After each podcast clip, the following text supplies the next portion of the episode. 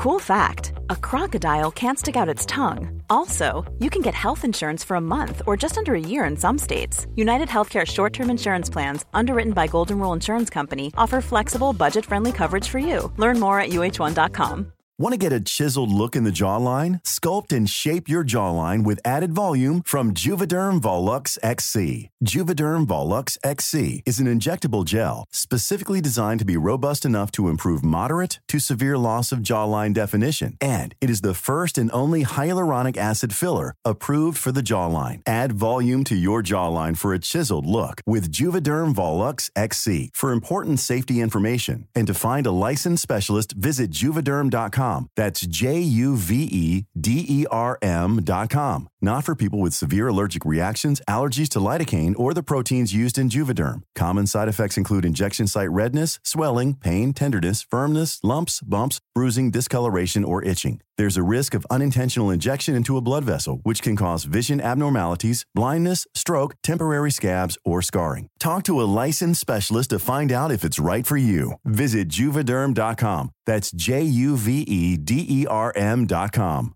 There's never been a faster or easier way to start your weight loss journey than with PlushCare. PlushCare accepts most insurance plans and gives you online access to board-certified physicians who can prescribe FDA-approved weight loss medications like Wigovi and Zepbound for those who qualify. Take charge of your health and speak with a board-certified physician about a weight loss plan that's right for you. Get started today at plushcare.com slash weight loss. That's plushcare.com slash weight loss. plushcare.com slash weight loss. Farándula 021, un podcast de cultura pop con periodistas, psiquiatras y vestidas. Comenzamos.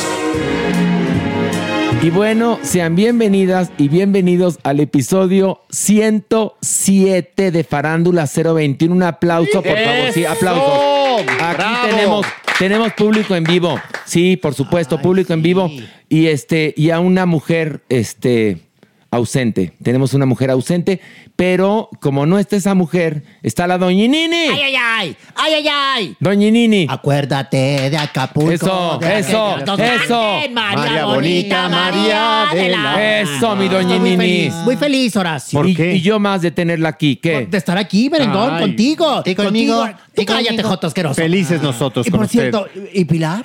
Pilar, ¿Qué mire, le voy a platicar una cosa. También Pilar, que me iba cayendo. ¿verdad que? Bueno, pues sí, ya, pero le puede ir empezando a caer mal porque Pilar se fue, no sé. Ya está a coger, ya, ¿qué quiere que le diga? Está cogiendo, está Exacto, clavando, este, le están tronando el pistache, le está poniendo este un segundo ojo al dios de un ojo. ¿Qué más digo? Fuera mascadas y panza Está, y todo. está transitando por su vida en el pies de bola, ya. Muy bien, sí. Además, está desplumando el cuaresmeño, ya. estoy feliz. ¿Por porque, qué? Porque Pito, Pito, Pito, ¿qué? está cumpliendo años. Pito, para un Pito. aplauso para Pito. Pito. Le- le- lo hubiera traído. No, Al ahora rato, al al rato rato, vas a lo vemos, al rato lo vemos Al a rato. Pito en la Averno. Está festejando. ¿Va a haber fiesta? Ay, le voy a lle- llevar de ofrenda a Pito al cuerpo. Ay, va a ser muy hermoso. Man- bueno, Pero un me- aplauso para la Maniwis, que Sí, ya lo oyeron. Y otro aplauso Bravo. para mi merengón, bravo. Gracias, Que hoy muchas viene gracias. blanco merengue, blanco Sí. merengue, blanco Te ves merengue. Muy bien, muy Gracias. Michelin. Una cosa Michelin. Te ves muy Michelin, muy Michelin. Muy Sí, sí, te ves muy mi- te ves, te ves muy Michel. Te ves muy Michel, muy Michel. te Sí, ves. Te ves. Gracias, me hago notar. Es difícil no verte, es pues, con ese cuerpo. Y ese yo, y yo, doñini. Y tú te ves asqueroso, como siempre, Joto. Horrendo. Pero hoy viene, la Maniwis qué viene muy guapo con su camisa de cuadros de Brockback Eh. Mountain. Que, que en su Dale. caso sería, me la metieron en la Jusco. No, me la metieron en el norte. En el norte. tiene su- ah, tiene su se la meten en el norte. Sí, pero que también se la meten por el sur.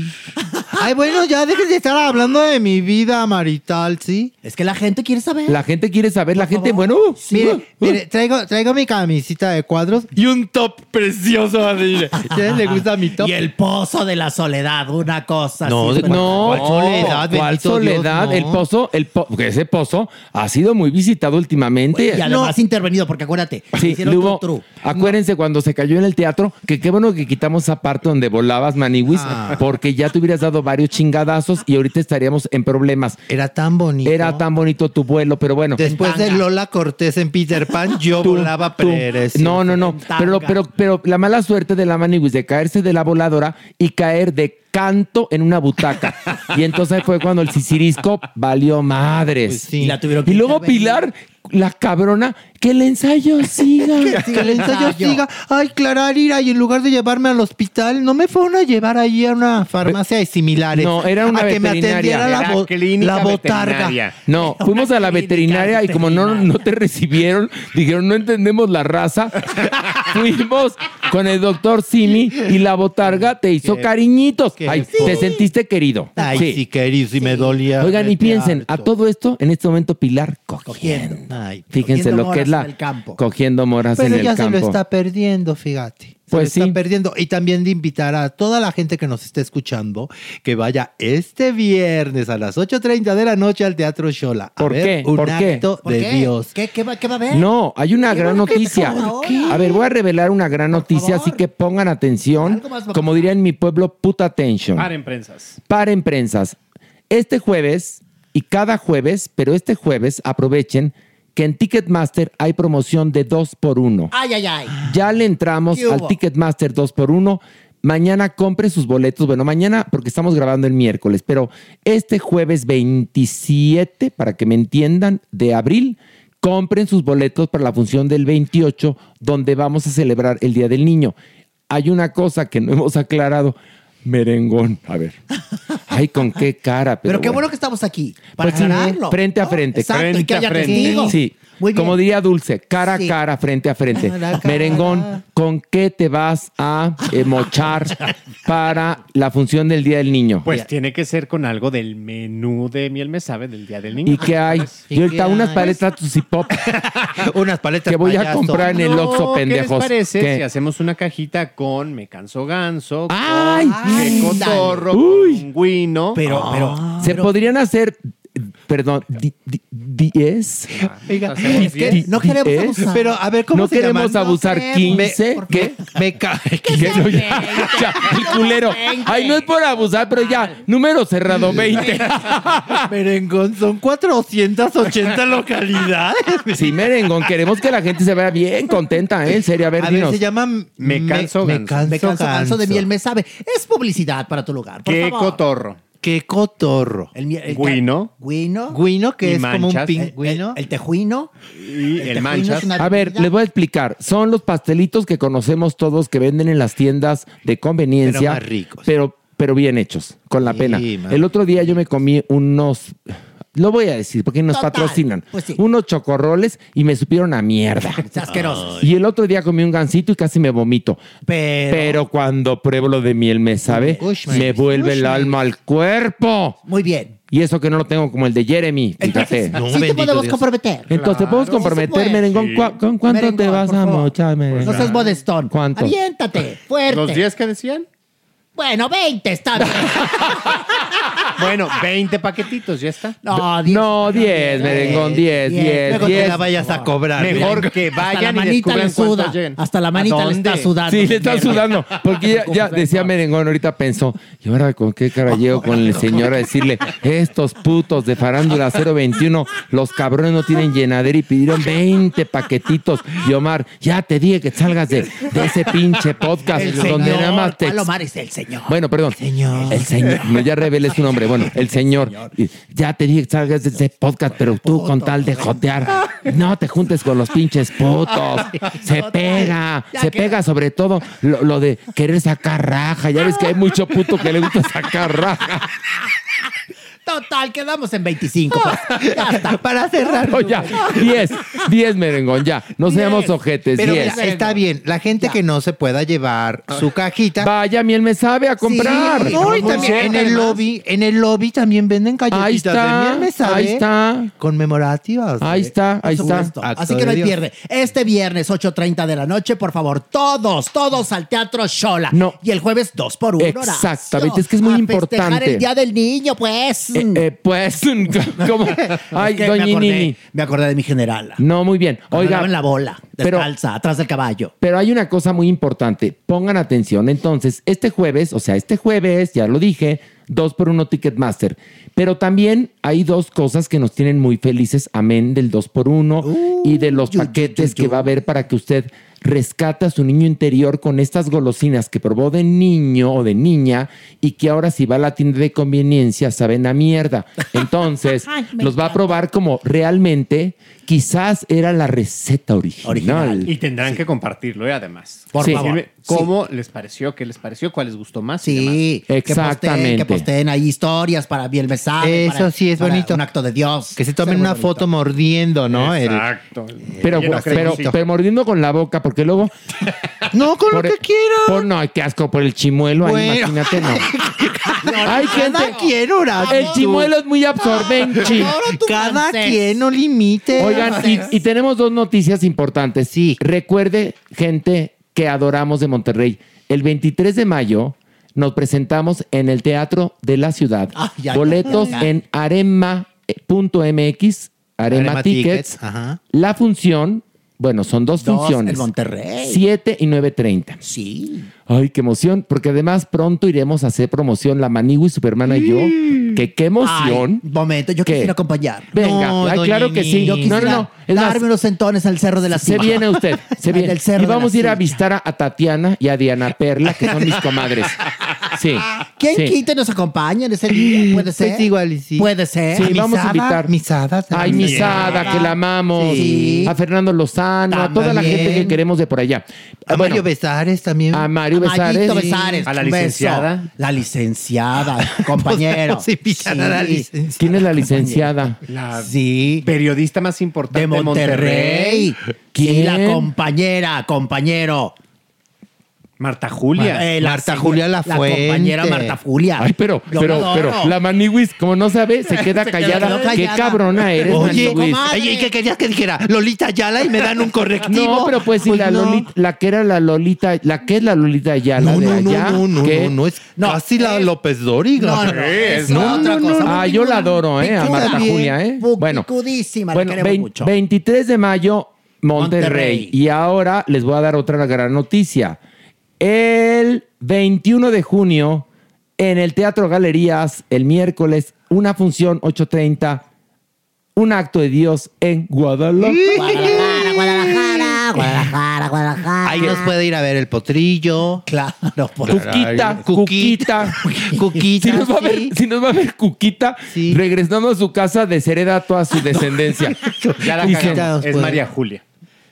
Ay, no importa, la cagamos. María Julia La Fuente. Pues permíteme. María Julia. Ándale, Ándale. merengón. A ver, ya la cagamos, ya la cagamos. la cagué. Ay, ¿qué tal? ¿Qué- Pero, Muy inclusive. merengón, culero, ya la cagamos, no. ya la ¿Y cagaste. quién me validó? Maniwis. No, no, no, yo nada más dije la fuente que es su apellido real. Es la licenciada María Julia. Ahorita me vino. Exacto. María Y tú Julia. le pusiste Marta Julia como la actriz. Como la actriz, pues me vino. Ay, merengón, pues qué pendejo eres, la verdad, ¿eh? Pero bueno, pero ¿qué tal? El chip ya la ca- Fíjate, es como el de Las Vegas. Ya perdimos y ya gané. Ay, ¿sabes qué? Chinga tu madre, en serio. Cagaron. No. No, mi amor, no, mi También, amor. señora, usted también. La- a ver, validó. por favor. No, la señora no validó, la Yo- señora ni la conoció. Es más, yo hice silencio incómodo. Ah, sí. Porque yo dije, aquí el Joto la conoce. Porque tú la conoces. Ah, ¿por qué no? ¿El Joto? El Sí. Joto. No le digas, no le digas Oiga. así que es homofobia. Perdón. Pensé que me hablabas a mí. A ver, escúchame. María Julia Lafuente, cada vez que voy a multimedios, me recibe con, bueno, con bombo y platillo. Divina. Y le voy a decir que tú, merengón, que dice ser su colega, le dice la Marta. No, no solamente que soy, o sea, la admiro, la reconozco Ah, y todo. sí. Ay, no. una yo- de verdad. No, sí se Ay, nota. Sí, no, Ay, no, no. Tú estás como el día que nos encontramos, Lige Escalante y yo. Estábamos en los tacos y, y en la mesa junto estaban Susana Zabaleta, Juan Ferrara, este, Acela Robinson y otras personas, ¿no? Y entonces Ligia va a saludar y por querer quedar bien con Susana Zabaleta le dice, ay, manan, que todo el mundo te odia, yo te adoro. O sea, dices, ay, cáile bien, ¿no? Tú estás así con Marta Julia. ¡Qué gran Pero qué adorado. Ya la cagamos. No, mi amor, no, mi vida. Bueno, ya la cagué. Bueno, No, pero, ya. pero estuvo Pero bien. también ya compuse. Y le Exacto. mando un saludo reculaste, a la pues. licenciada. Reculaste y lo hiciste muy bien. Y bueno, pues yo nada más les recuerdo que este jueves Ticketmaster 2 por 1 Bravo, bravo. Para que vivan la experiencia, porque es una experiencia, Sí. un acto de Dios. Así que, damas y caballeros, pues nosotros vamos a comenzar con esto. Ver o no ver o no ver. Y bueno, vamos a iniciar hablando de la película Tetris de Apple TV Plus. Maniwis te va a tocar iniciar. no la cagues, Maniwis. No la cago. Da una reseña preciosa para que Por te favor. demos ya tu medallita de la Universidad de Fabiruchis School. Ay, mira, así de sencillo. Esta película nos cuenta la historia de cómo uno de los más populares videojuegos llega a las manos de todo el mundo, Maywis. Que es el Tetris. Es el Tetris, Maywis. Ándale, muy en bien. plena Guerra Fría, Maywis. Hank Rogers, que es un inversionista, viaja a la Unión Soviética para tener contacto con el inventor, porque él lo que quiere son los derechos. Hasta ahí voy a decir. Y, luego, y de ahí viene todo un asunto. Miren, a mí me recordó a la película esta, La Red Social, que te cuenta la historia de, de cómo el señor Zuckerberg, pues medio inventó, pero medio se apropió, pero medio se los chingó a los demás, ¿no? y aquí lo que hacen es que a través de la historia de Tetris te cuentan el horror del mundo de los videojuegos. Sí, sí. De las empresas, de las mafias. Cruel. Bueno, Mafias. están cabrones. Tal cual Qué lo dijiste. cosa tan espeluznante, en Las serio. mafias. Pero me encantó, Maniwis. Ni por aquí de veras nunca me llegué a imaginar que a través de Tetris, de este videojuego, nos fueran a contar esta historia tan interesante. Bueno. Cuando tú la propusiste, porque tú la propusiste, yo Sí. como no quiero tener ni un sí ni uno contigo, dije, ¿Qué tal? ay, bueno, pues veámosla. Horacito, públicamente te agradezco. Ah, ah. Qué buena película nos recomendaste, Es que a mí me la recomendó María Julia Lafuente. Es que ya es mucho de jugar Tetris. Ella en los cortes comerciales Sí. de, de su programa de multimedios juega Tetris. Sí. Sí, sí, es muy de jugar Oye, no, es que es impresionante. De entrada, la película está impecablemente Oye, realizada. impecable, sí. Tiene unos toques de videojuego de ese entonces que son fantásticos, donde te explican lugares y personajes. Lo hacen de una forma muy ingeniosa. A la parte enteras de otros juegos de video que también surgieron en esa época. Bueno, de la creación del Game Boy, ¿no? Y de otras cosas. Y de cómo un ruso eh, digamos que trabajaba en, en- en- obviamente en la Unión Soviética en, en temas relacionados con computadoras, en el 84 crea este juego porque él es muy lúdico, ¿no? Él es muy Simpático, lúdico. sí. simpático. Y entonces en las tardes que tiene libre, pues jotea y entonces inventó el Tetris. Y cómo descubren otros que él lo eh, creó y se lo quieren comprar por tres pesos.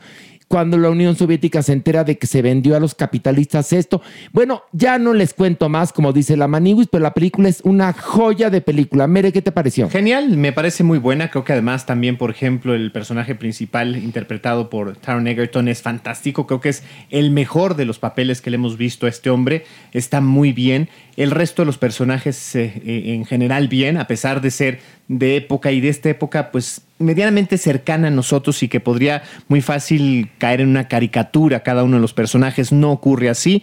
Eh, es muy interesante ver el trasfondo de todas estas decisiones eh, eh, comerciales, económicas, políticas y demás. Creo que por ahí hay cierto. hay cierta exageración que pareciera que medianamente la Guerra Fría se, se- se medía en medio de este, de este juego, pero bueno, creo que va más allá, es muy simpático, Bueno, pero... de alguna u otra manera sí vislumbras lo que estaba pasando a nivel político, lo que estaba pasando a nivel social y lo que significó para una sociedad adoptar un juego que venía de la URSS. Mira, o bien- que había sido creada en la URSS. Bien lo dijo Horacito, nos deja clarísimo las mafias Claro. que existen No, dentro qué de... terrible, el Sí, dineral, sí, ¿eh? sí, El el, dineral. dineral. impresionante. Estas potencias llamadas Nintendo, este... Saga y todo, bueno, Microsoft, ¿no? Todas estas eh, marcas que empiezan a salir y cómo nosotros estamos de alguna manera inmersos, Maywis. Sí, y además sin darnos cuenta. Y claro, claro, a muchos, sobre todo ustedes que vivieron esa época. Ah, Yo mira. estaba muy chiquitito, Sí, mira tú, ¿verdad? sí, cómo no. Pero ¿a poco no te llegó a recordar tu edad cuando tú tenías tu Game Boy? Porque seguramente tú eras niño de Game Boy. No, fíjate que yo no, yo era niño de libros, gracias. Ay, Maigui, no, ¿Qué hubo? Game Boy. ¿Qué hubo? Le- Te lo juro que sí, ¿eh? Atrás, Yo como a. Pilar, que Pilar un día que nos dijo, a mí en mi casa, adorada mi Pilar, que gente libre pensadora de izquierda, gente muy chingona la familia de Pilar, pero un día dice Pilar, a mí de niña no me dejaban ver el chavo del ocho. Qué maná, pero si tú veías Calígula desde los seis años, ¿no? Bueno, Ay, no entonces, ay, no. Pilar, ¿y Bueno. por qué lloraba? Pi, pi, pi, pi, pi, pi. Bueno, ¿y por qué dirá? Mi torta de jamón. Bueno, el asunto es que, así como a Pilar no la dejaban este, eh, ver el chavo del 8, a mí no me promovían lo de los videojuegos. Entonces, la verdad es que yo, Jotito, desde chiquito, pues no sé, me gustó más la literatura. Entonces no fui, no fui muy de Game Boy. Los que sí fueron de Game Boy fueron mis sobrinitos, fíjate, ya, pero con el Game Boy de los No, 2000. ya, ya. Modernos. Sí, por supuesto. Ya de colores. Que por cierto, una de las razones por las cuales Pilar no vino, me dijo, me voy a quedar jugando Tetrix en mi casa. Claro. Pero de carne. no, yo dije, A ver si me embona el bloque. Ay, es muy vulgar. Ay, Pilar, qué vulgar. Bueno, ver o no ver, merengón. Sí, ver. Manigui. Ay, clararira que sí. Y yo digo ver, por supuesto, doña Oye, Nini. Yo, claro. Claro. ¿Usted usted- jugó videojuegos? Por supuesto, Ay, de ni el esa valero. ni- El valero, yo lo jugué de chica. Matatena, seguramente. Matatena, por supuesto. La rayuela. Rayuela. Rayuela, jugaba. como tú, Joto, igual rayuela. Así jugaba yo. Pues Yo que no, yo no jugué rayuela. Ay, no me digas que tú no juegas la rayuela. No.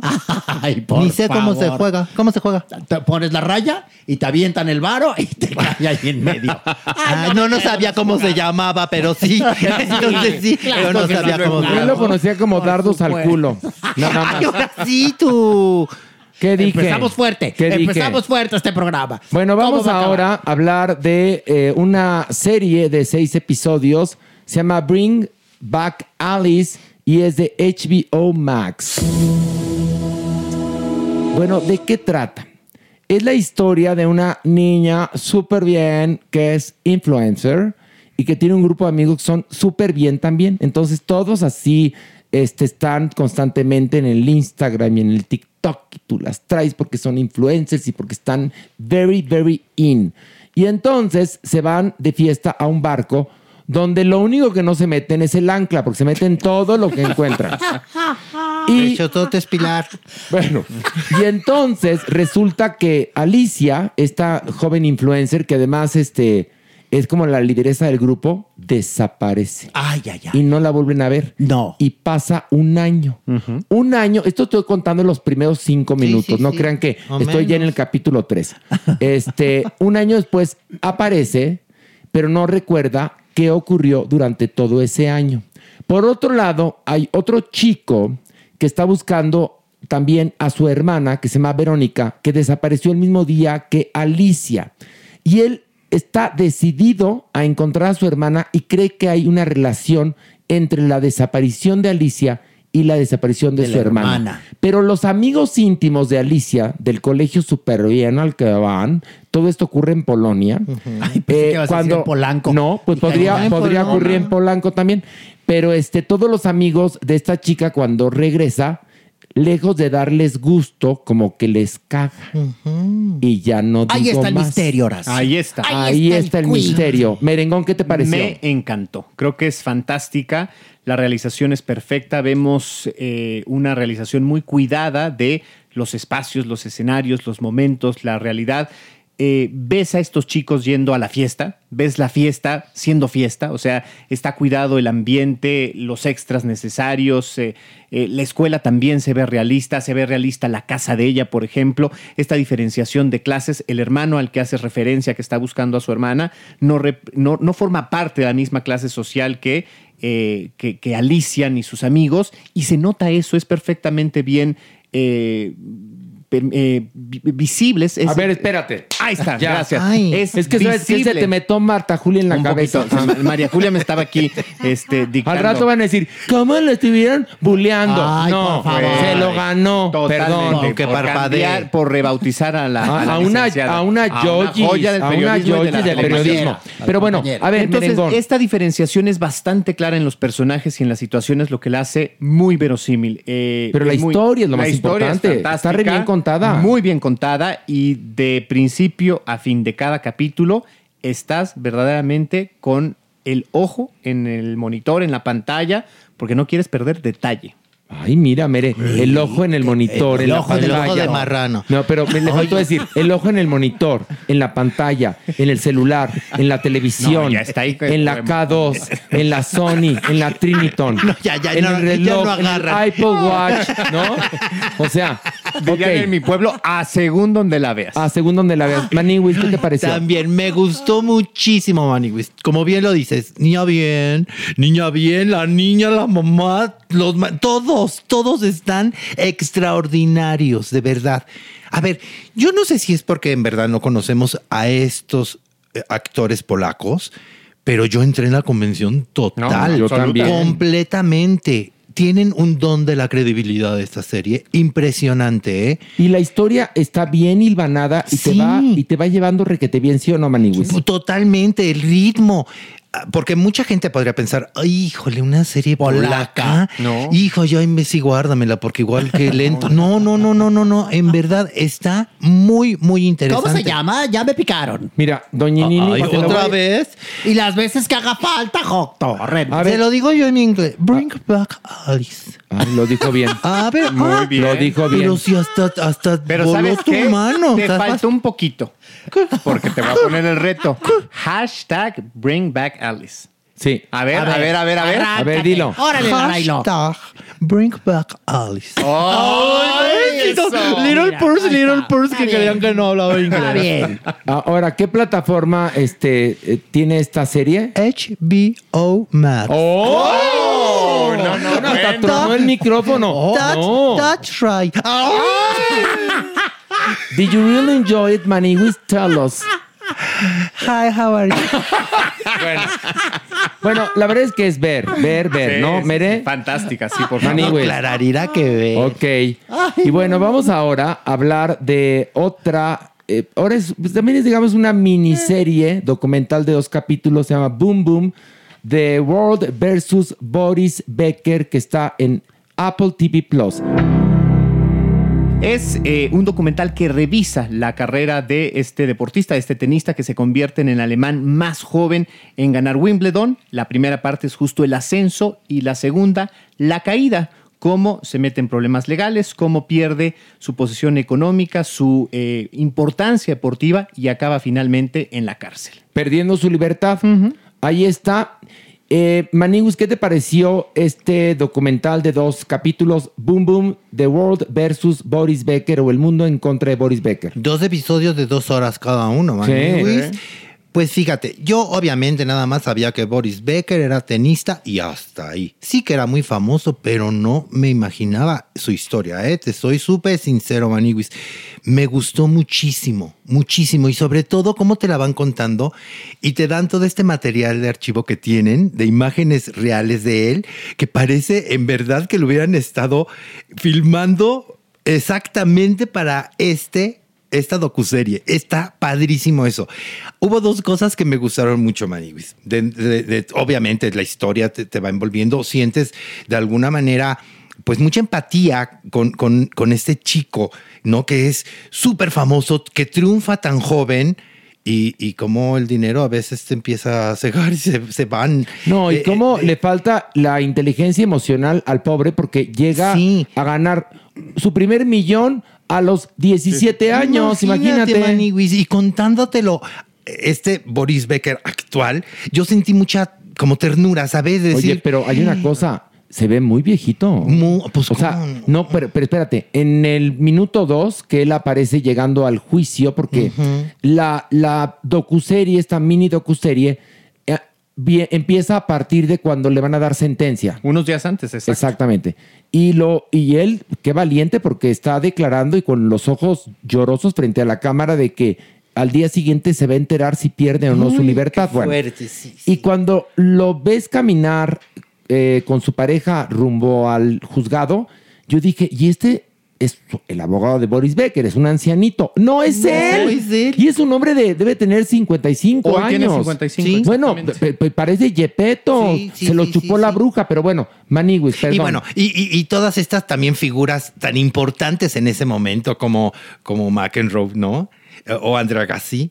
Sí, mira, estás pronunciando bien. Ah, ¿Qué pues, claro, mira. Por ejemplo, ahí en ese partido, eso me, me gustó mucho. Como, como decía Boris Becker, era impresionante como Agassi me, adivinaba mis tiros, ¿no? Y después descubre, porque el mismo Agassi lo dice, que él antes de sacar, Becker, movía la lengua, sacaba la lengua hacia donde iba a dirigir la pelota. Lo hacía obviamente inconsciente, ¿no? Pero también te das cuenta cómo estos tenistas El lenguaje no, corporal. no, no, no, no, cómo, cómo están concentradísimos. Por eso el silencio sepulcral en cada partido, ¿no? No, y hay Este, otra cosa. ¿Cómo? Ves a estos tenistas famosísimos que aparecen varios, porque varios están dando testimonios y este, y varios, eh, bueno, tuvieron partidos con él. Qué, qué, qué, qué genios para el tenis, Oye, qué y, cosa. y cómo logra sacar, que eso me encantó, Boris Becker de concentración a Agassi, porque en ese momento era pareja de Brooke Shields. Sí, sí. Y él le empieza un poco a, A coquetear. A coquetear. Ay, ¿Cómo? ay, ay. Porque está sentada Brooke Shields casi al lado de la esposa de Boris Becker. y entonces eso se saca de onda, se saca de y lo desconcentra y gana.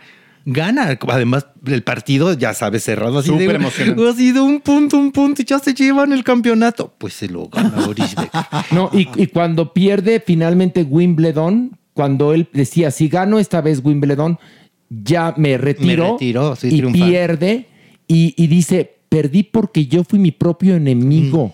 Es decir, y empiezas a, co- a conocer cómo se manejan las cosas en el mundo del tenis. Bueno, él se casa con una chica este, afroeuropea y obviamente, y que no es hace tanto tiempo, empezaban los periódicos a publicar en ese entonces cosas racistas espeluznantes. Tremendo. Bueno. porque su, su, su alemán se casaba con una mujer que no pertenecía a la raza aria. Y eso lo convierte a él en una especie como de activista muy interesante también. Eso creo que también es un, un- es algo que no conocemos mucho de él y es súper interesante cómo la defiende, cómo le da lugar y cómo pues aprovecha su posición de, de- de- de deportista exitoso para pues tratar de cambiar las mentalidades de, de- de los alemanes. Y bueno, pues esas son nuestras opiniones. Ahora viene la votación. Mere, ver o no ver, boom, boom, Por el mundo favor. en contra de Sí. Boris Becker. Sí que sí, véanla. Ay, sí que sí. sí que sí. Como la pájara Ya- ya Peggy. pájara Peggy. Ya. sí sí, que que sí. A la one, a la two, a la one, two, three. Hay que ver, hay que ver. El mundo en contra de Boris Becker. Sí que sí. Nada más, nada más le faltó la porra. Sí. Y ahorita le voy a decir, thank you, me va a contestar, de nada. Ay, Qué gran merengón. momento, merengón. Me Bueno. la noche, el día y la mañana. Bueno, vamos señora. ahora que, que, te- que- que No, pero yo no dije que No sí ve. No importa tu opinión, Joto, por favor. Tú Di. acostumbrada al, al- al fútbol llanero. Por favor, claro que te iba a... También es emocionante, fíjese. por supuesto, pero te iba a Pero sí, el tenis. vean Por esa docuserie. Deporte blanco. Sí, precioso. véanla, sí, véanla, sí. Bueno, yo también la recomiendo. Sí. Y ahora vamos a hablar de una serie de seis episodios muy controvertida llamada Dead Ringers de Amazon Prime Video. Y bueno, esta serie protagonizada por Rachel Weisz, en el, en el cual en este trabajo interpreta a ella a dos hermanas gemelas idénticas que tienen una clínica de fertilidad pero que tienen prácticas poco éticas y que además están buscando inversionistas para desarrollar una serie de técnicas y de procesos y medicamentos para cambiar el rumbo de la gestación y la concepción de los bebés, digámoslo. Sí. Pero lo que sucede en este juego, porque es un thriller, es que las hermanas se intercalan, una ayuda a la otra para hacer alguna conquista y después de que ya le dejó el campo preparado, entra la otra y se hace pasar por, por, por ella misma, porque digamos que son una, vamos, hagamos una especie como de descripción tipo telenovela. Una es más recatada y la otra es más locochona. Cierto. Y muchas veces la recatada se hace pasar por la locochona o la locochona por la recatada para lograr cosas como por ejemplo conquistar a una mujer.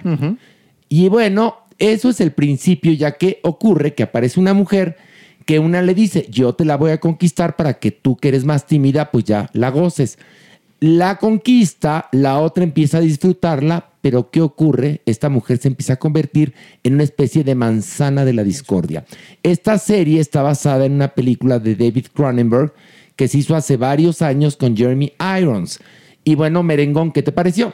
Me costó trabajo, he de confesar. Eh, al principio me llamó mucho la atención, la estética sobre todo. La parte media del primer episodio, por momentos, me hacía no entender la, diferencia de los personajes de, los dos. Creo que también, evidentemente, es parte de la magia y parte del propósito.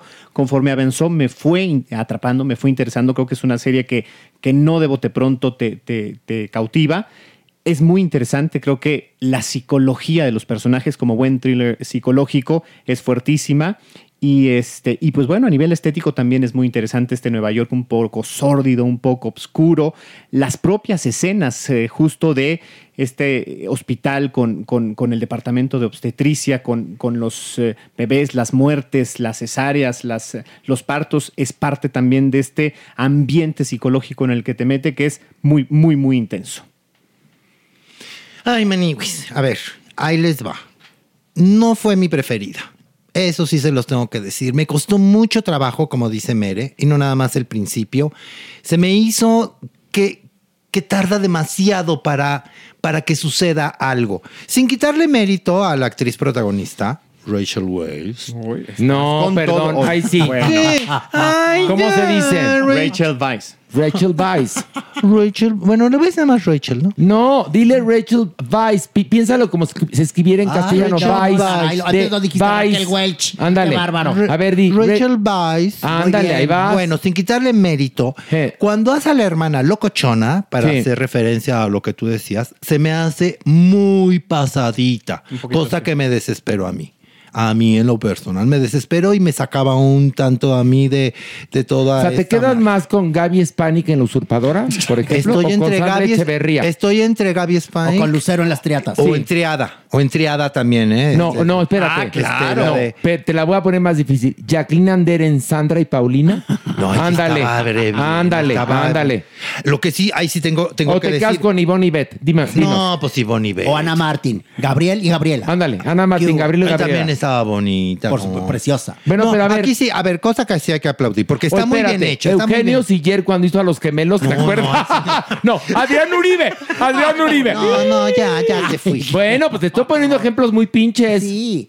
No, no, a ver, hay que, hay que decir una cosa. Es muy difícil, entiendo que es muy difícil y sobre todo en cuestión de edición y de armar estas imágenes y que creas, ¿no? Que es- la misma actriz está interpretando dos papeles y hay tantas escenas juntas que se logre. Y aquí lo logran muy bien, muy bien. También, obviamente, todos los compañeros, ¿no?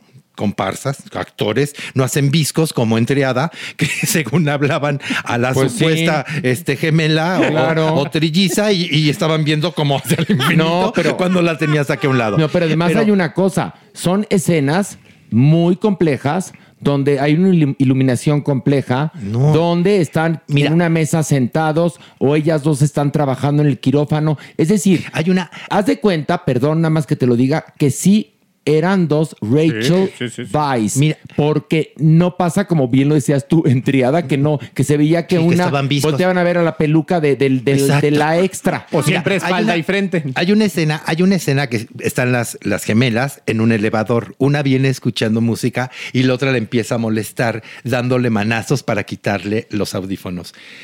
Es, ahí sí dije mis respetos. No, mis mis respetos porque en verdad juras que son dos, personas que están jugando en el No. elevador Y hay, dándose y hay una parte en la cual, eh, cuando una se hace pasar por la otra, notas, o sea, porque el recurso fácil sería que, pues ya como, como la misma actriz interpreta a las dos, pues me la tengo calcada perfectamente. No, notas que está titubeando. O sea, la verdad es que el trabajo actoral de Rachel Weisz y de todos los que están ahí es impecable, es de filigrana. La serie tiene una esencia muy Cronenberg Este señor Cronenberg, por ejemplo, para que me entiendan, dirigió Crash, que es una película súper pasada. Bueno, ese es el tipo de trabajo que van a ver. Entonces- No es fácil, es duro. Es más, tiene un warning al principio la serie que te dice, aquí hay mucha sangre, aquí se ve cómo nacen los niños, etcétera. O Es sea, sórdida. Es explícita. Y por un lado es sórdida también. Entonces, a mí me encantó. No es una serie fácil. No, por supuesto que no lo es. Pero lo difícil es más bonito. ¿Qué Perdón hubo? que se los diga. Ay, qué y hubo? si las cosas que valen la pena las hiciera cualquiera, cualquiera las haría, Maniguis. Por favor. Ándale, ándale. Y entonces, ahí está la diferencia entre, te lo juro, Lazos de Amor, La Usurpadora, El Hogar que yo robé, Sandra y Paulina, Por favor. Adrián Uribe haciendo de gemelos, Eugenio Siller, y compáralo con esto, manito, nada más. No, dime. pues Ah. sí, no, por eso. Y no la historia, la historia es genial porque más habla de la poca ética que hay entre muchos doctores que se dedican a estos menesteres que con tal de conseguir que la pareja se embarace, hacen unos horrores, ¿eh? Y cómo hacen cosas ilegales. Es también una, es una mirada al mundo de eh, los temas de genética, de reproducción, eh, temas médicos, de laboratorios. La verdad es que a mí la serie sí me pareció. Es más, tú la recomendaste. Porque le- me encanta recomendarles cosas que valgan la pena, ay, no como el productor que luego nos manda unas cosas. Pero no te, no, a ver, no que, primero dices que no te gustó. Que, A ver. O aplicas la Fausto Ponce que me caga de. No. me queda de. No, esa no me quedó a deber. Yo fui sincerísimo. Ah, Les dije lo que a mí me provocó. Bueno, que ahora sí tú.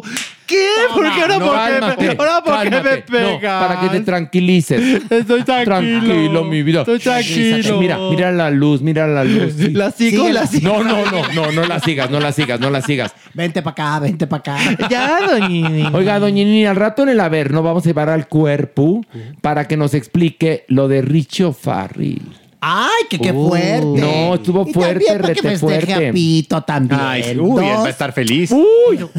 Bueno, Iba a decir dos pájaros. ¿y ¿Cómo es? dos pájaros, un tiro. Esa- y aquí es un hoyo para dos pájaros. ¿O ¿Cómo es? No, Perdón. aquí sería, en ¿Cómo el caso del doctor Cuerpo, más vale pájaro en mano. Sí, Que que, verlos siento volar. bonito. No, que, que siento bonito. No. O más vale pájaro en mano a que me toques el ano. No lo sé. No sé si rimó Pero bonito. ¿cómo? Pero quedó bien. Vamos a llevar al cuerpo a... Sí. Pues sí, Porque es ¿cómo la fiesta de Pito. Porque es la fiesta de Porque- Pito. Entonces hay que empezarlo ya a inyectar y lo llevamos mechado. Ahorita Pito lo inyecta, tú no te preocupes. No te Abajo. preocupes. Abajo Fíjate Pito lo que va a festejar. Pito se está ahora hidratando con mucha, mucha leche la lechera. No me... Y llegando inmediatamente le vas a una transfusión al doctor Cuerpo. Qué gran momento. ¿Qué, ¿Cuánto durará? Pues, lo, cuan- Pues- mira, a ver, Manix. Es como. Es que no quiero ser explícito, pero. No, no, no te preocupes. No, no, no, no, por favor. Pero bueno, va a entrar como un supositorio, lo va a hidratar y después vino tinto. Ay, Y entonces va a quedar. Y luego, espérate. Y luego caramelo, pero se va por fuera. Ese va a ser no por una especie de lavativa, sino por una especie de eyaculación. Dios mío. Tal pues cual. de todos modos hay que cuidar a Pito, ¿eh? Sí. Porque Sí. por ahí dicen que en ese No cuerpo se han perdido muchas cosas.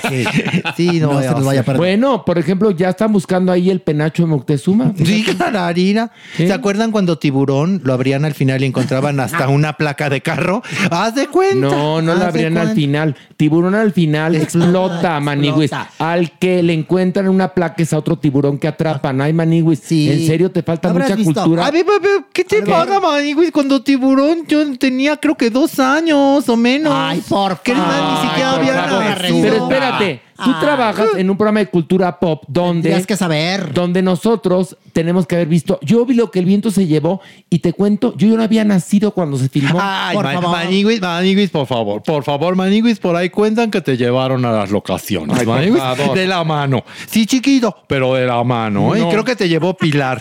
y ella ya estaba estreando. ¿eh? Aquí entre. Pilar salía de la mamá de, de Scarlett O'Hara, ¿no? Bueno, el asunto es que este, el tiburón de la primera película eh, muere eh, porque le ponen un tanque de oxígeno en, en las fauces y, Y ¡cabum! y con una pistola ¡pa! y explota. ¡Cabum! Al que le encuentran la placa es a otro. En serio, Maniwis. Yo no sé cómo ¿No pudiste habrá sido, grabar- ¿Era su primo? ¿no habrá No. sido tintorera lo que tuviste, Tú Joto? tuviste tintorera. No, Ay, ¿sabes no, qué pasa? García. Eso ocurre por educarse en la escuela de periodismo de Mara Patricia Castañeda favor. y luego tener Sí. su doctorado en la de Gusano Amorfo Infame. Con Mara no mames. Nuestra última oportunidad es la, la Fabiruchis School. A ver si ahí. Con Mara. Patricia Oh. nada más fui a dos simposiums. ¿De qué? De cómo hacerte cuevitas en el pelo y cómo ponerte sombrita azul. Ah, ya, ok. Porque es más. Importante cómo salir a, cuadro No, de lo ya. que digas. Totalmente. Sí, sí, hay casos en los que sí.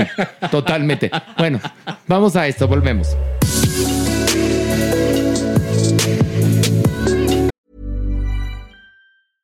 Ready to pop the question? The jewelers at BlueNile.com have got sparkle down to a science with beautiful lab grown diamonds worthy of your most brilliant moments. Their lab grown diamonds are independently graded and guaranteed identical to natural diamonds, and they're ready to ship to your door. Go to BlueNile.com and use promo code LISTEN to get $50 off your purchase of $500 or more. That's code LISTEN at BlueNile.com for $50 off. BlueNile.com code LISTEN. Burrow is a furniture company known for timeless design and thoughtful construction and free shipping, and that extends to their outdoor collection.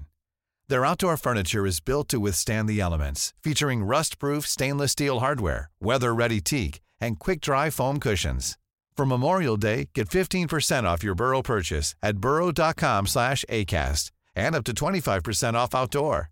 That's up to 25% off outdoor furniture at burrow.com slash ACAST.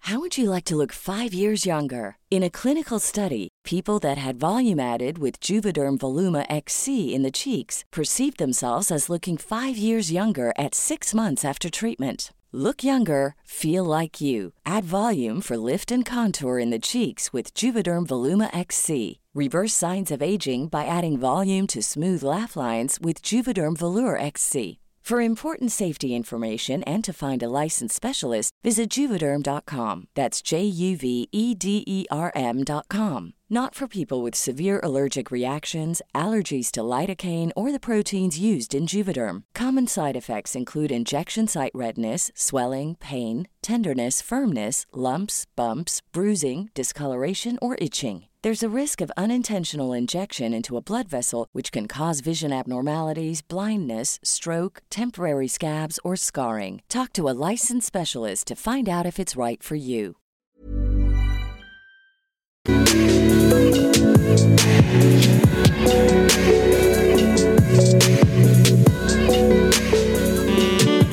Nuestra adopción responsable.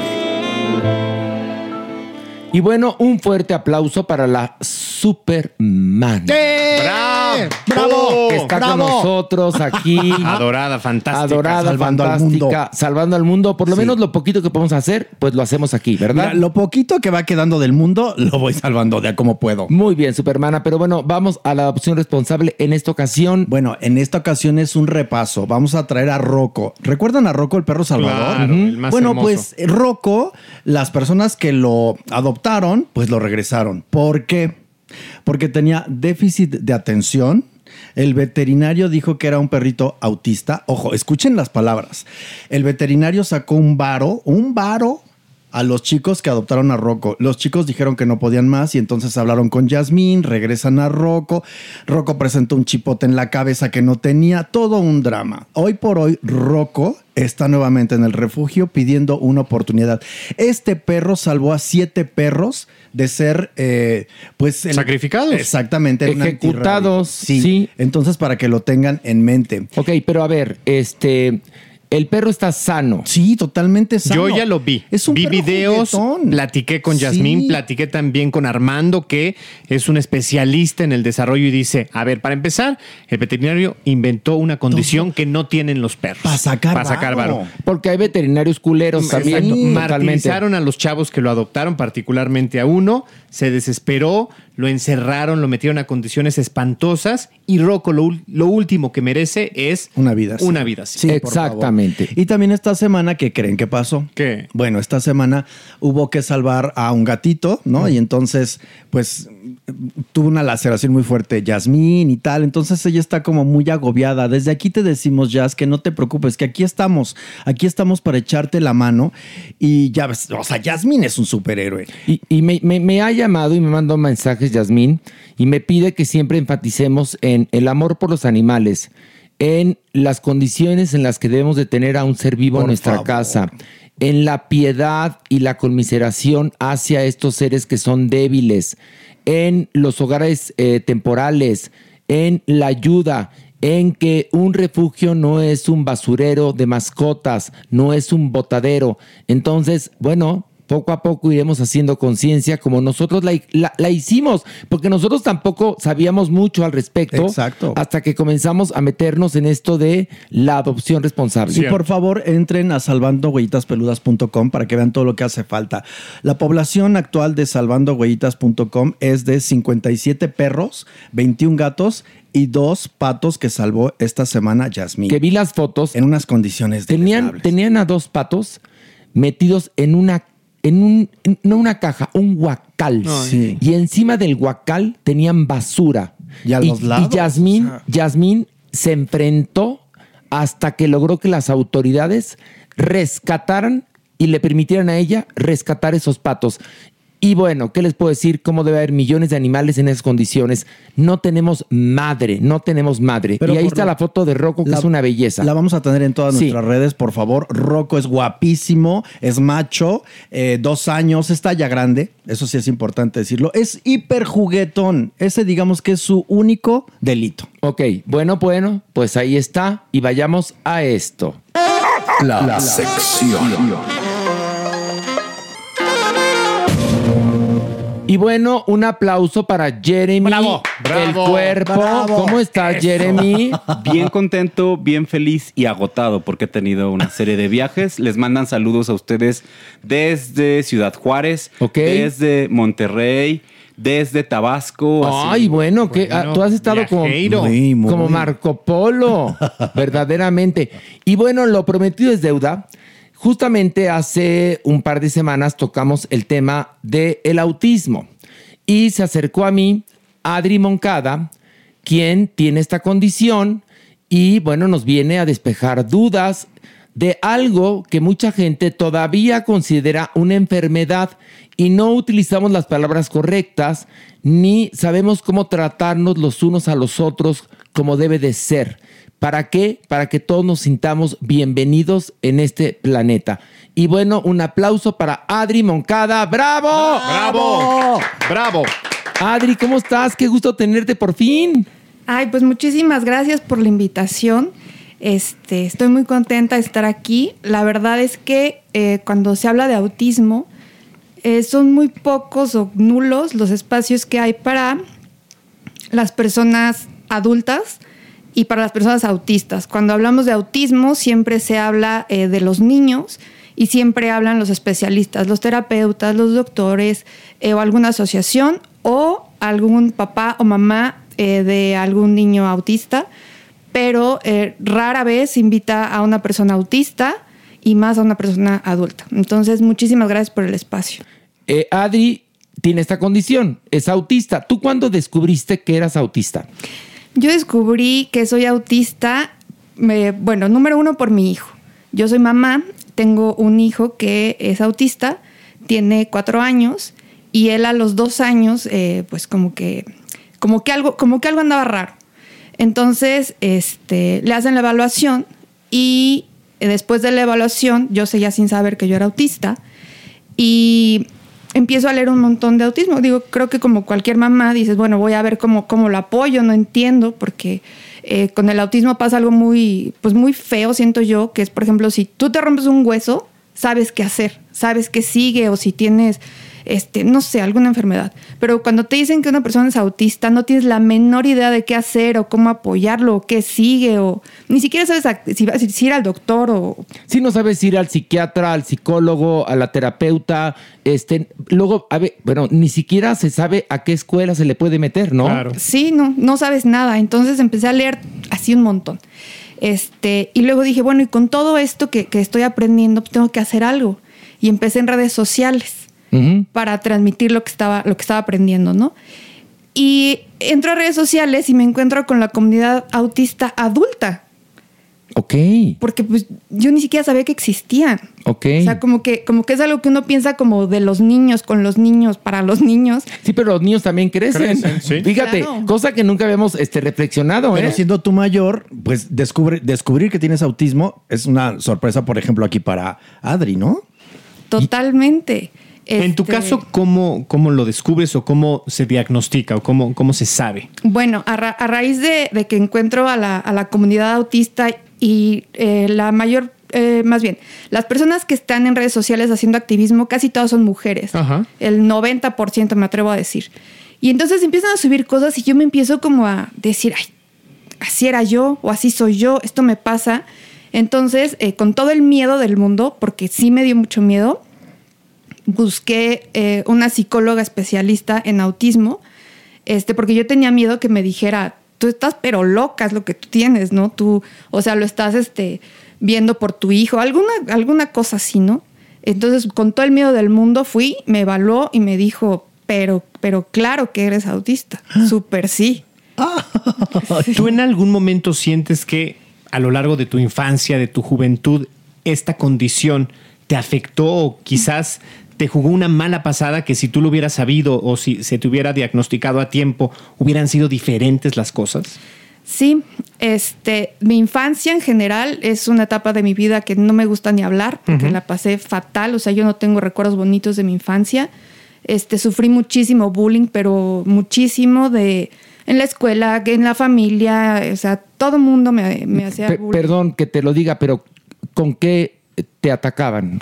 Sí, lo que pasa es que eh, una persona autista, pues es una persona diferente. Y eso no implica que, o sea, que, esté enfermo o que, me tengan que arreglar o algo, ¿no? Simplemente soy diferente.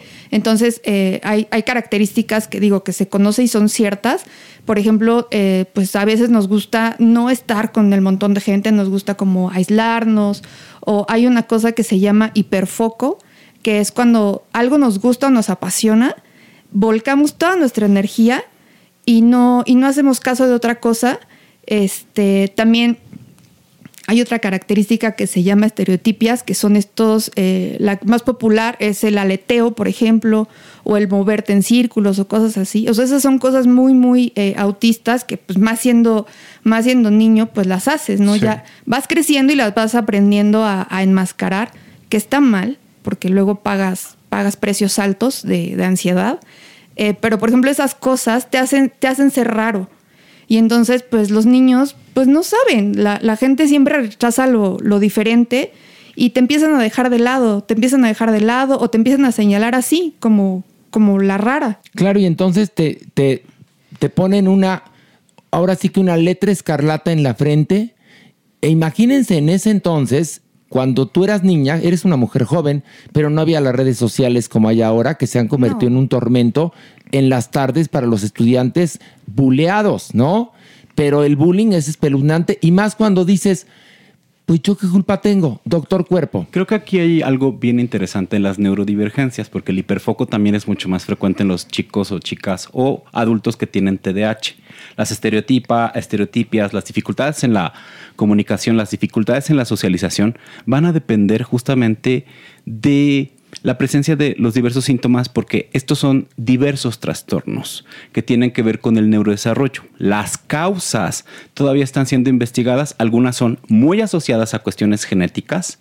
El autismo, de hecho, puede ser hasta 95% una condición genética que se va a repetir en diversas generaciones, que va a aparecer, pero otras causas podrían ser la contaminación.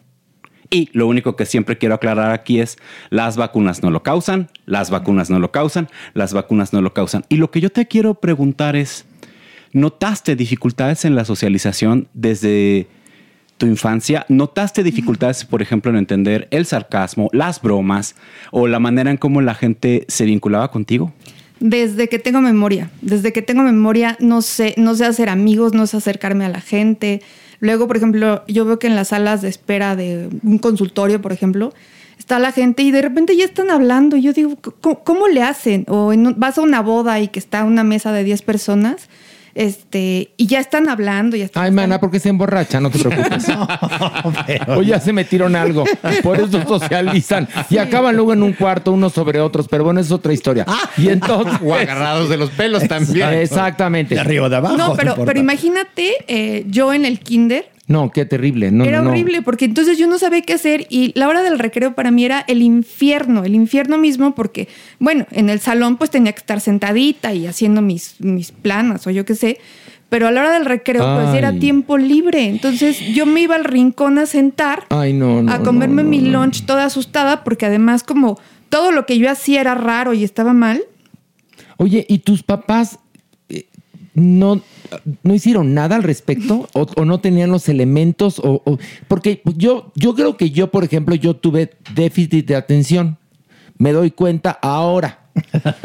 y mis papás nunca hicieron nada al respecto. Pero también ¿No? hay, que, hay que entender una- un concepto es la misma conciencia de enfermedad, que es lo que nosotros vamos adquiriendo, la conciencia o la tolerancia a la psicopatología que tienen las familias. Y otra cosa, Horacio, tu generación fue probablemente la primera que empezó a tratar a los niños si existía como la conciencia del diagnóstico. La mayor parte de las personas con déficit de atención en rangos de edades superiores a los 30 años nunca recibieron tratamiento. No, nada. Mi papá pensaba que todo se arreglaba casi que con regaños y con rudeza, etcétera, o más ¿no? actividades. Pero en tu caso, Adri, ¿tus papás qué hicieron? Bueno, es que aquí ahora viene otro tema, que es el sesgo de género que hay en el autismo. Uy. Entonces, eh, las, las, los instrumentos para detectar autismo están eh, basados en, en hombres, en niños. Y pues las mujeres traemos muchas etiquetas. De, es que las niñas son tímidas, las niñas son serias, las niñas, eh, eh, mientras más como, como reservada seas, eh, eres, como, eres como mejor educada, ¿no? Como más decente. Ajá, eres más decente. Entonces, pues no tenía yo problema. Porque ¿cuál era el problema? Que yo fuera tímida, que no, no, tuviera no. amigos, que fuera reservada.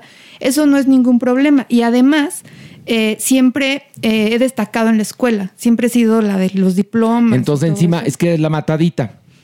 Y las mataditas, pues son calladas, son raras, son ausentes, ¿no? Sí. Entonces coincidías con esos patrones que tenemos, doctor Cuerpo, diga. Tengo una duda, y esto es algo bien interesante, Corco. Como esto se repite en generaciones, tus papás podrán presentar también alteraciones en la socialización, en el entendimiento de los demás. Algunos tíos, algunos primos.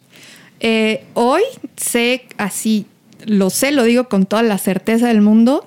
Mi abuela era autista, eh, murió sin saber que era autista, murió el año pasado. Este, y a raíz de todo lo que yo estoy haciendo en redes sociales, hace, hace como un mes mi mamá me dijo, yo sé que soy autista también. Ahora, ¿cómo a ti que no te gusta o, o dices que no tienes la capacidad de socializar, cómo fue que te enamoraste y cómo fue que tuviste un bebé? Este, eh, mm, nosotros decimos que entre neurodivergentes nos encontramos. Ok. Y pues yo encontré a mi neurodivergente. Mira, ay, qué bonito. Yo, yo quiero el mío también. Por favor. Quiero dos. Nada más es explicar esto. La, la neurodivergencia justamente consiste en la diferencia en la aplicación de las estructuras o redes neuronales que hace que tengas una percepción distinta. Generalmente las, neuro- eh, las neuro- neurodivergencias pueden aceptar. Mira, a doctor, personas dentro del estuviste a espectro punto de autismo. cachetearla, ¿eh? punto el A ver. Adri, Adri, ¿quieres correctivo para el doctor Cuerpo? Sí. Ándale. Y también Ándale, mi las gorda. personas con ¿Qué? trastorno por déficit de atención o algunas personas que podrían tener elementos de sinestesia. Ok. Ok. Algunas personas con dentro de este espectro autista pueden tener también otras condiciones específicas como epilepsia, sinestesia, que no necesariamente es una condición patológica, y otros elementos o trastornos mentales asociados a estrés. No es por la condición per se, sino aparece ¿Derivado? por la violencia o derivado de las situaciones como depresión, ansiedad y en algunos casos consumo de sustancias. Que eso querría decir, eh, doctor, que se podrían evitar si hubiera entendimiento y si hubiera acompañamiento Mire. correcto de estas personas. Hablando ya fuera con Adri, hablamos de los niveles de cuidado, los niveles de atención, dependiendo del grado de discapacidad que esto se presente. Toda persona, según las últimas resoluciones de 2014 de la OMS, pues requiere como una mayor investigación en esto. Bueno, Pero pues obviamente, pero estamos otra vez en un país con un sistema de salud, oye, ahora sí te Bueno, puedes decir bueno. churpio. No, pero espérame, no, no, no. ¿No Ay, es como de Dinamarca? No, No. no, pero apenas te estás dando cuenta. no, Horacio, yo llevo Por eso, 20 le, años. por eso les recomendé ver la película Fe, Esperanza y, Y Caridad, Caridad. que se filmó en los 70 y que parece que se filmó ayer, para que entendamos nuestra idiosincrasia. Pero bueno, Wow. Adri nos estaba contando que encontró a su alma gemela. ¿No? Sí, eso es fantástico porque establecer relaciones tanto con neurotípicos, con neurodiversos, puede ser complicado. Muy complicado. Pero el cuerpo es cuerpo, el antojo es el antojo y pues requerimos hacerlo. ¿Cómo fue en tu caso? Cuéntanos, cuéntanos la historia. Totalmente. Este, la verdad es que eh, al- algo pasa con, con las chicas autistas. No voy a decir con todas, pero sí eh, nos pasa muchas que este, algunas personas les dicen, ¿vieron la película de 500 días con ella? Sí. Soy de Chanel. Sí, sí. Eh, le decían el efecto Sommer. Ajá. eh, porque bueno, ella tiene algunos comportamientos ahí autistas, eh, pero pasa eso que como que eres como esta rareza ya de repente se vuelve atractivo Sí, como ella. Ajá, Como ella en la película, claro. y que el, el- este güey se engancha. Nos horrible. engancha y un día ella le dice, pues no te quiero. Ajá, Y él se queda devastado. Exactamente. Entonces, eh, pues siempre he tenido como, como esta onda, ¿no? De que, de que me siguen, pero la verdad es que cuando, cuando salía con chicos en neurotípicos, era horrible para mí, porque yo no sabía qué hacer. Ay, no, Y sí. entonces era así de, ¿y por qué estás tan seria? ¿Y por qué no hablas? ¿Y por qué estás haciendo como caras de, de- de que estás de malas? Y pues porque no sé gesticular, o sea, que, que, que te- me le estoy pasando increíble, pero no, no, no, no, no tengo ese nivel de comunicación no verbal, no, no lo traigo en el sistema. Este, pero luego ya me empiezo, ya cuando entro, a la universidad estudié diseño y fotografía, este, y estas ondas artísticas me llevaron a conocer a personas neurodivergentes que ya teníamos otros intereses, que ya ninguno gesticulaba, o sea, ya, ya otra cosa. Y este, y pues así conocí al papá de mis hijos, tengo dos. Ah, de tus hijos. Ay. Bueno, bueno. Algo bien Mira. interesante que mencionas justamente dentro del mundo artístico es que existe un fenómeno, esto obviamente es desde mi lado, que se llama alexitimia, que es algo que se presenta justamente en la comunidad, También que tengo. presenta como justamente autismo, y es la incapacidad de poder expresar las emociones y se expresan de otra forma, Horacio. Los artistas tienen niveles mucho mayores de alexitimia que la población general. Entonces ahí se puede encontrar y podemos tener como formas de comunicación por otros medios. Ahora, Ay, Adri, mira. una vez que sabes de la condición de tu, de tu hijo, ¿cómo fue el acompañamiento? ¿Cómo iniciaste la atención y buscar que su historia fuera diferente a la tuya? Justo, justo eso que dices es mi motivación para, para hacer esto, que yo no quiero que ningún niño y niña eh, vivan lo que yo viví en la infancia, porque no, no, nadie se merece, nadie se lo merece. Este, y la verdad es que cuando supe de mi hijo, no- yo no tenía ni idea por dónde empezar. Entonces recorrí varios caminos este, tormentosos, eh, neurólogos que me maltrataban porque me, regañaban a mí, que señora y que no sé qué, terapias donde mi hijo iba llorando y así como, como gato al agua, así de no, no, no. Y yo decía, es que esto no puede estar bien. O sea, si él está, le está pasando mal, esto no puede estar bien. Y me regañaba el neurólogo y no, señora, y que usted qué sabe. Una, una interrupción. ¿Cómo me cagan los doctores culeros? Ay, Perdón, no, no. perdón, lo tenía que decir. Sin Continúa. sensibilidad, Sí. poco empáticos. Sí, no, horrible. Este, y ya después cuando empecé a, cuando empecé a leer más y cuando me entero que yo soy autista, cambió toda la perspectiva, pero absolutamente de todo, porque aunque, aunque las mamás y los papás digamos, sí, acepto a, a mi hijo y, y lo amo así como es, siempre te queda esa como espinita de, de por qué, qué hice mal. Eh, siempre, siempre te queda esa espinita. Pero cuando sé que yo soy autista, yo dije, no hay forma humana de que yo esté mal o enferma o chueca o rota o algo. Entonces me cambió la perspectiva totalmente. ¿Cómo ¿Qué? encontraste la escuela correcta, el médico correcto para encontrarlo? ¿Cómo ha sido este proceso Este- con otras mamás, con estos chats? ¿Cómo, cómo, cómo ha sido? Sí, me- eh, con la comunidad autista, principalmente, este, mi hijo lo que hicimos fue la terapia de integración sensorial, Ajá. porque las personas autistas, eh, nuestro sistema sensorial, digamos que no está eh, neutralizado como, como, ¿cómo lo digo? No, o sea, yo sí te somos- puedo decir, sí. no filtran la información de la misma forma que las personas neurotípicas y entonces los, digamos que estímulos son mucho mayores que en la población general dependiendo justamente de la discapacidad que esta condición tenga. Sí, así es, somos hipersensibles o hiposensibles a los estímulos Ajá. y eso hace que, ajá, o sea, eso hace que, por ejemplo, el, el sonido nos pueda doler o, por ejemplo, los niños chiquitos que siempre estén trepando árboles, cosas así. Pero cuando esta terapia de integración sensorial como que te, te ayuda como a regular esto y también te enseña a conocerte porque esto no se, esto no se, no se va, es algo que te acompaña toda tu vida, pero aprendes a, tener apoyos y recursos para, pues para vivir a gusto, este, y básicamente eso, eso fue todo, eh, bueno, es todo el apoyo que tiene mi hijo. Oigan, a ver, tengo una pregunta para Adri y para el cuerpo. ¿Está la sociedad mexicana preparada para las personas con esta condición?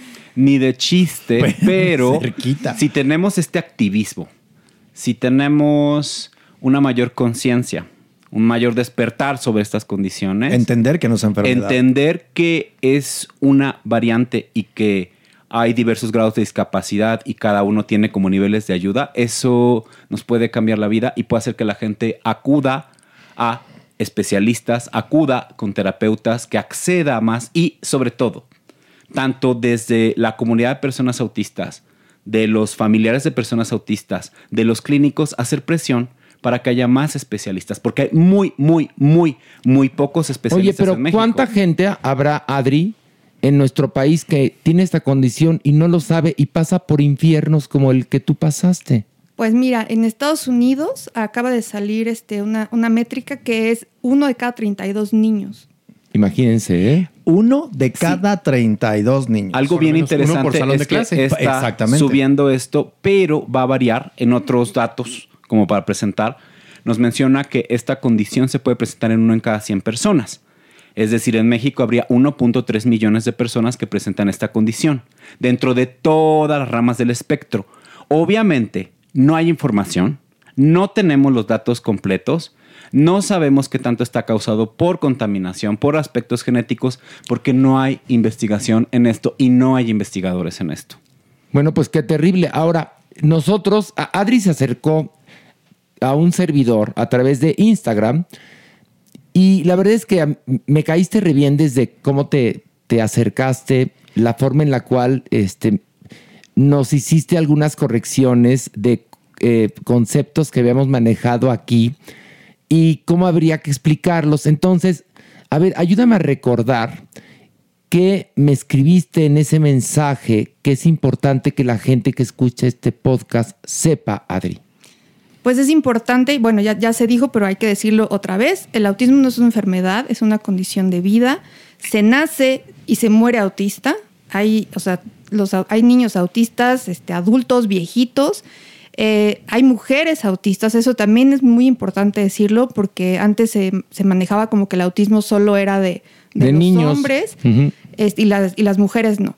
Eh, ahorita, al, al aumentar el- la evaluación, obviamente están saliendo pues más, más casos de autismo y ahorita eh, ya, porque antes se decía que por cuatro hombres autistas había una mujer y ahorita llevamos uno a uno. Em, no, no sé, no, no, no, no, pero, perdón, nada más una cosa. Importante que tengamos que saber nosotros como comunicadores y, y la sociedad cómo, cómo tratarnos. ¿Qué pasa cuando alguien este, conoce a una persona con esta condición?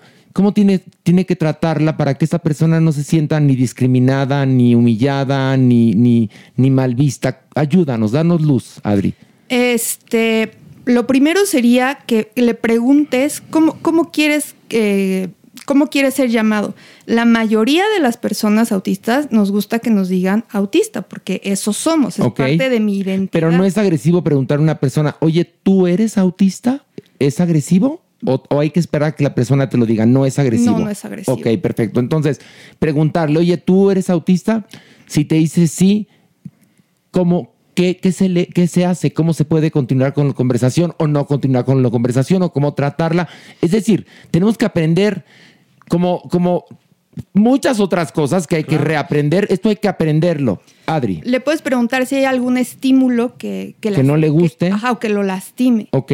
Porque a lo mejor, eh, pues no sé, es hipersensible al sonido y tú traes tu música súper fuerte o, o la luz. Hay personas autistas que la luz blanca eh, les, les incomoda o- les duele algunos olores. Digo, yo soy hipersensible a los olores y tal vez tú llegas súper perfumado, entonces yo estoy así como, me va a dar algo, Dios mío. Que, que eso le pasa mucho a nuestra querida compañera Pilar. Sí, sí. Que Sí, no sí. aguanta, no aguanta Los perfumes, las esencias. No puede, no puede, no puede, no puede, no puede. Sí. Pero bueno. Sí, no, yo tampoco puedo. Pero bien que pudiste acoger como hoy, Eso pero bueno, es sí, otra cosa, ¿no? sí, claro. Pero bueno, Sí. eh, entonces, Adri, entonces eso, digamos, es un poco un protocolo rapidito de cómo tenemos que comportarnos para que todo el mundo se sienta incluido, incluida, damas y caballeros, porque no se trata de, sí, somos diferentes, pero todos somos terrícolas. Doctor Cuerpo, ¿qué quiere? cuando usted levanta su mano es que el mundo va a temblar, ¿qué? No, algo bien interesante y que ya había hablado también con Adriana es eh, la variabilidad con respecto a identidad de género y orientación sexual dentro de la comunidad autista es mucho mayor que en cualquier grupo humano.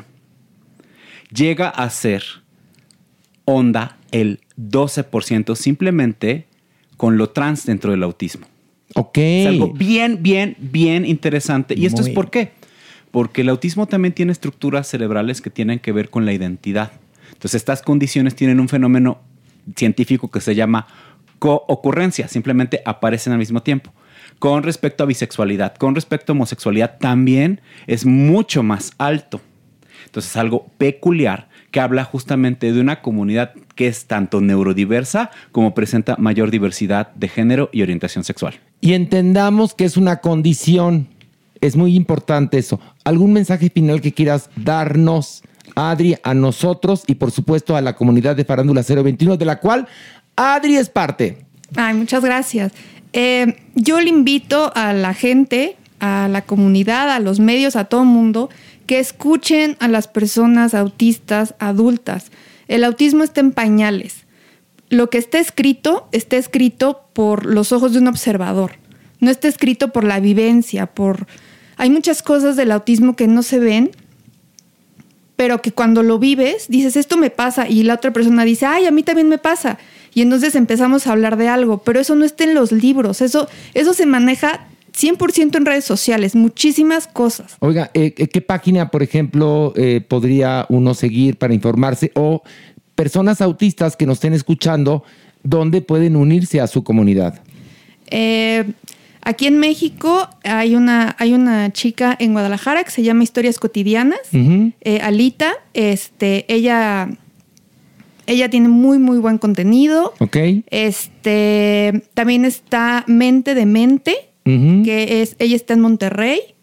Eh, también pueden seguir a mí. Yo estoy como nosotros en el espectro. Estás Eh, en, en todas las redes sociales. en todas las redes sociales. Nosotros en el espectro. Ajá, menos Facebook. En Facebook no Menos. Facebook, ok. Eh, y en, en España también se están haciendo muchas cosas. Está este. Se me olvidó cómo se Bueno, llama. déjame contarte que en España justamente fue que Rafa Sarmiento se fue a vivir para que su hijo tuviera. pues una mejor preparación y una mejor atención, porque en España al parecer están haciendo las cosas muy bien, al parecer. Oye, bueno, pues Adri, gracias. Fue un privilegio tenerte aquí. Un gusto. Además, eres una guapa. Qué guapa eres, una ¿eh? mujer.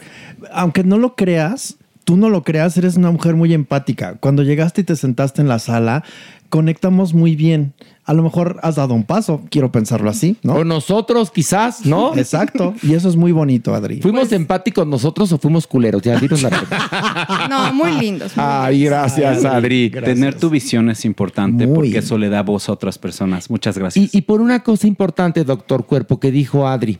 A final de cuentas, los médicos sí escriben los libros, dan los diagnósticos, te curan, pero no lo viven. Cierto. Y es cual. muy distinto que alguien lo viva a que un médico lo sepa. Perdón que te lo diga. Y por eso, gracias por venir a corregir nuestras imprecisiones. Aquí están los micrófonos abiertos para cualquier persona que quiera venir a enseñarnos algo, porque todos estamos para aprender. Y hoy nos hiciste la noche, porque estamos grabando de noche. Así que nos hiciste el día, mi Adri. Gracias, Gracias. un aplauso para Bravo, Adri. ¡Bravo! Gracias. El haber. Unos a otros conmigo. Oh, ya, estamos en el averno, ya estamos en el averno. ¿Quién dijo miedo? Y usted ya subió a recibirnos. A mí me encanta subir y bajar, Horacio. Yo lo sé, mi doñinini. Mire quién está aquí, voltee. ¿Qué es esto? Es Jeremy. para Navidad? ¿Me lo puedo no, quedar? es Jeremy, mejor Jeremy. conocido como el cuerpo. El cuerpo. ¡Ay, tú eres Jeremy! Te tengo un amigo, Jeremy. Ya Bajó a celebrar a Pito. Exacto, Vamos, es que lo invité porque vamos a celebrar a Pito, que es su cumple. Sí. Y entonces está muy erguido esperándolo, doctor, para que le dé la bendición usted. Sí, listo para darte todo el protoplasma. Ya a ver, ¿qué, qué, doctor? ¿Qué? es que no sé si saludarlo de beso, nada más abrazo. Ay, doctor. Ah, y ahora resulta. A ver, no vaya, que no vaya Pito a decir que lo andas acosando, porque también nos vamos a la unidad de género de pitos, donde se protege a los pitos, ¿eh? Sobre todo de psiquiatras lujuriosos. Por favor. ¿Eh? Lo bueno es que no soy tan lujurioso. Ah, tan, tan lujurioso. tan, tan, bueno, aquí está Mere. ¿Estás listo, Mere? Mere. Listo. Y Pilar, Pilar. ¿dónde Ay? Pilar, ahorita ni se acuerda de nosotros. Está en favor. un grito. Está en un grito. y no por enfermedad, gracias En a el Día Dios. Internacional del Pene. Ella está en un grito, por supuesto. Bueno, es que además estamos grabando este día, que es miércoles, que es Sí. el Día Internacional del Topí. Sí, del- Usted repita muchas veces topi y va a entender perfecto. Sí, topi, topi, topi, topi, topi, topi, topi, topi, topi, topi. Qué belleza. Qué Bueno, gran momento. Es que hoy es miércoles, pero mañana jueves. Hay dos por uno. Ay, Ticketmaster, ¿eh? Ticketmaster para un acto de Dios, aprovechen. Por favor, Y para Guadalajara. festejar, y- para festejar el Día del Niño el viernes. Claro, en el Teatro Shola. Y nosotros seguimos en el Teatro Shola, pero vamos a ir a Monterrey y a Guadalajara. Así que ya saben, Teatro de la Ciudad de Monterrey, Guadalajara, Teatro Galerías. Y bueno, ¿estamos listos para bajar? Una, dos, tres, vámonos. ¡Ay, me estás aplastando, ah, ¡Ay, cuerpo! Me Tú- tú- fui como Gordon Tobogán. No, mi amor, espérate, pero no encima de mí. Yo no soy el tobogán. No yo no soy, empujen. yo no soy la pileta que te recibe. Híjole, no en serio. empujen, no empujen. Ay, doñinini, ya estamos Horacio, aquí. ya estamos aquí. Maniguis, arráncate. arráncate. No, Laraigo. Maniwis, no, no, no, no saben. Mucho chisme esta semana. Ay, del espérate, Averno. espérate, espérate. Antes Pito, que nada, pito, por pito. favor, va entrando ven. Pito. Pito, Va ven, entrando ven. Pito. Felicidades. Viene, ca- Felicidades, un viene abrazo. caminando con... Happy birthday to you. Happy birthday to you. Happy birthday, dear Pito. O mejor, dear Cock. Happy birthday to you. And many more. Mordida, Mordida. A ver, mire, doctor, le presento a Pito. Aquí está, delante de usted. Salúdelo. Abrácelo. Es que es impactante. Sí, de Sorprendente. Ustedes ya saben que se me traba la boca cuando veo estas cosas. Yo no sé, doctor, pero aquí no va a haber eso, ¿ok? Salúdenla nada más, dele su manita. Usted su manita y le da un testículo. Así, eso. Eso. Ahí está. Ay, Jeremy. Ya, eso es todo. A ver, ¿qué dices, Pito? Ah, que a la hora que le tomó el testículo le rascó usted. Qué No puerco, seas ¿eh? así, Jeremy. No seas llevado. Indirectas. Es que estoy viendo que esté sano y que no tenga datos Ay, de ahora cáncer. claro. Buena revisión. Mm. Salió el galeno, ahora resulta. Salió el galeno, Ahora fíjate resulta. nada más. Bueno, arráncate, Maniguis, ahora sí, por favor. Maniwis, Maniwis, Maniwis. Ricardo Farrell, Maniwis, esta madrugada del lunes hizo un live. Estaba muy enojado, muy, muy enojado, Maniwis. Se veía de verdad descontrolado. Se veía sacado de sus casillas, Maniwis. Y él se fue como torbellino. Arrasó con todo lo que tenía enfrente. Sobre todo, se fue contra sus colegas del stand-up. Así tal cual, Maniwis, diciendo cosas muy fuertes.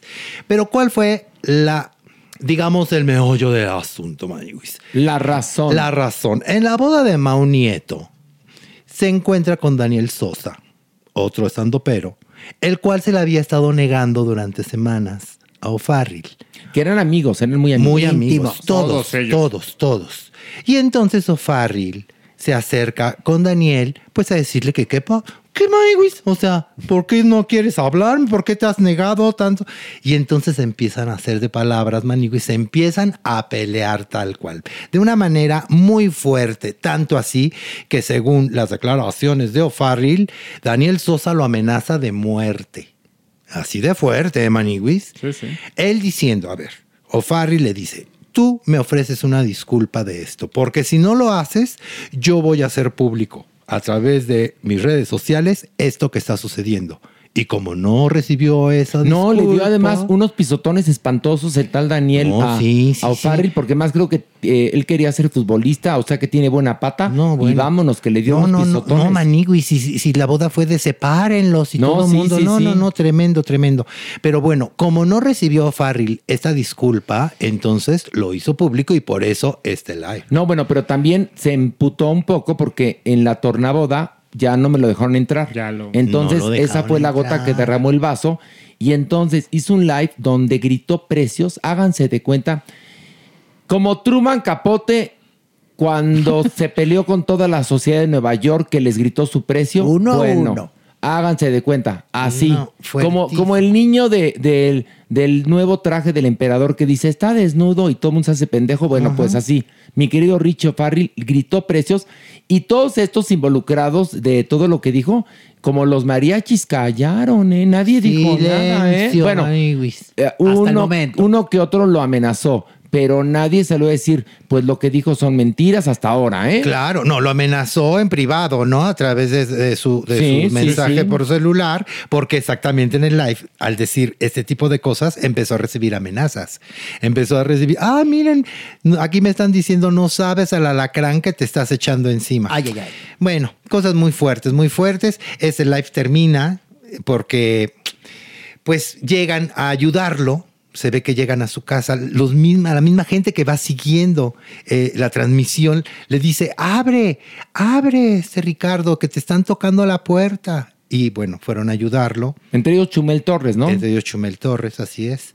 Y pues bueno, lo último que sabemos es que eh, un comunicado que, que pusieron a través de sus redes sociales, su familia diciendo que está en buenas manos, que están cuidado, que ellos están junto a él y lo están apoyando.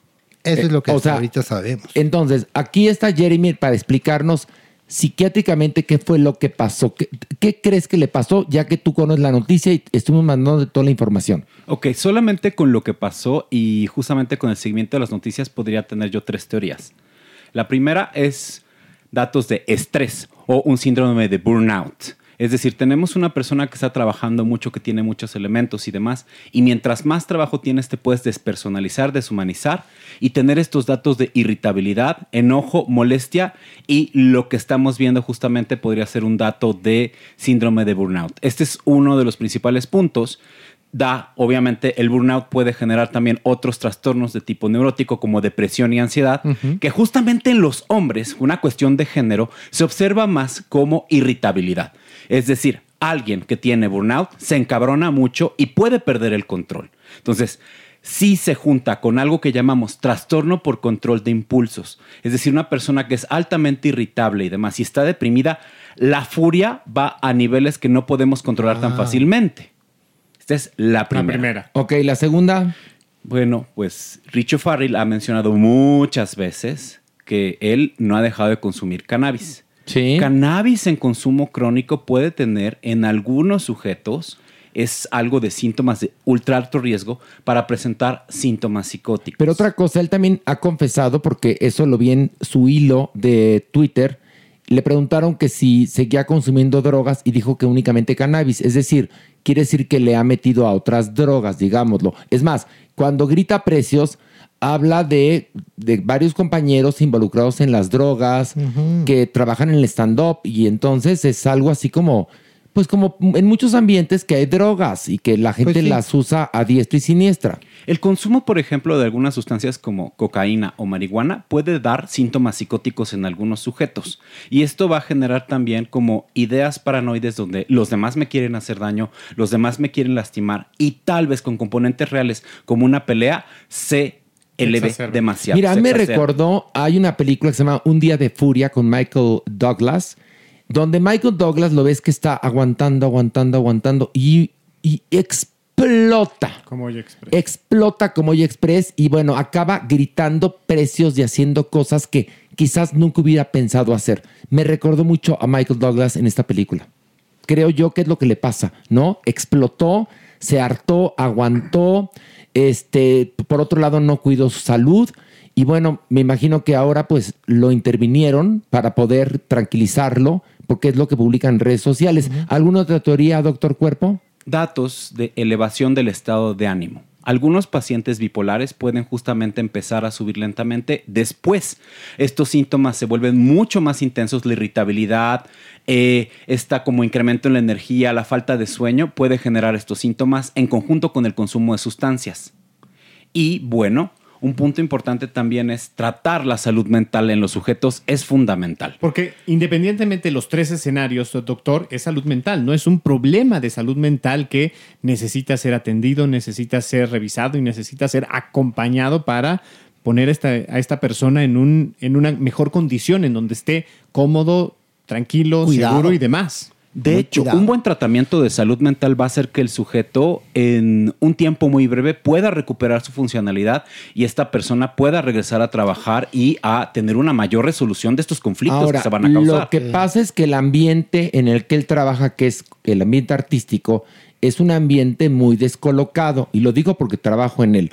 Donde a veces tienes mucho trabajo, hay que levantarte a las 5 de la mañana, llegar a un lugar, dar un show, no dormir, irte a otro lugar, dar otro show, luego ir a una transmisión, hacer tu live, este, tu canal de YouTube. Y todo eso eh, si no lo acompañas de una vida sana, se convierte en tu Waterloo. Claro, Maniguis. Como nos ha pasado a nosotros, que, que llegamos devastados después de una gira, ¿no? Por Sí. ejemplo, y de grabar, y entonces llegas y encima hay que hacer el podcast, pero luego tienes que ir a hacer una grabación y después escribir, y si entonces no dormimos lo suficiente y le metemos algún tipo de estupefaciente, pues entonces somos hombre al agua. Sí, porque además es una carrera que te exige trabajar, Maniguis, a flor de piel.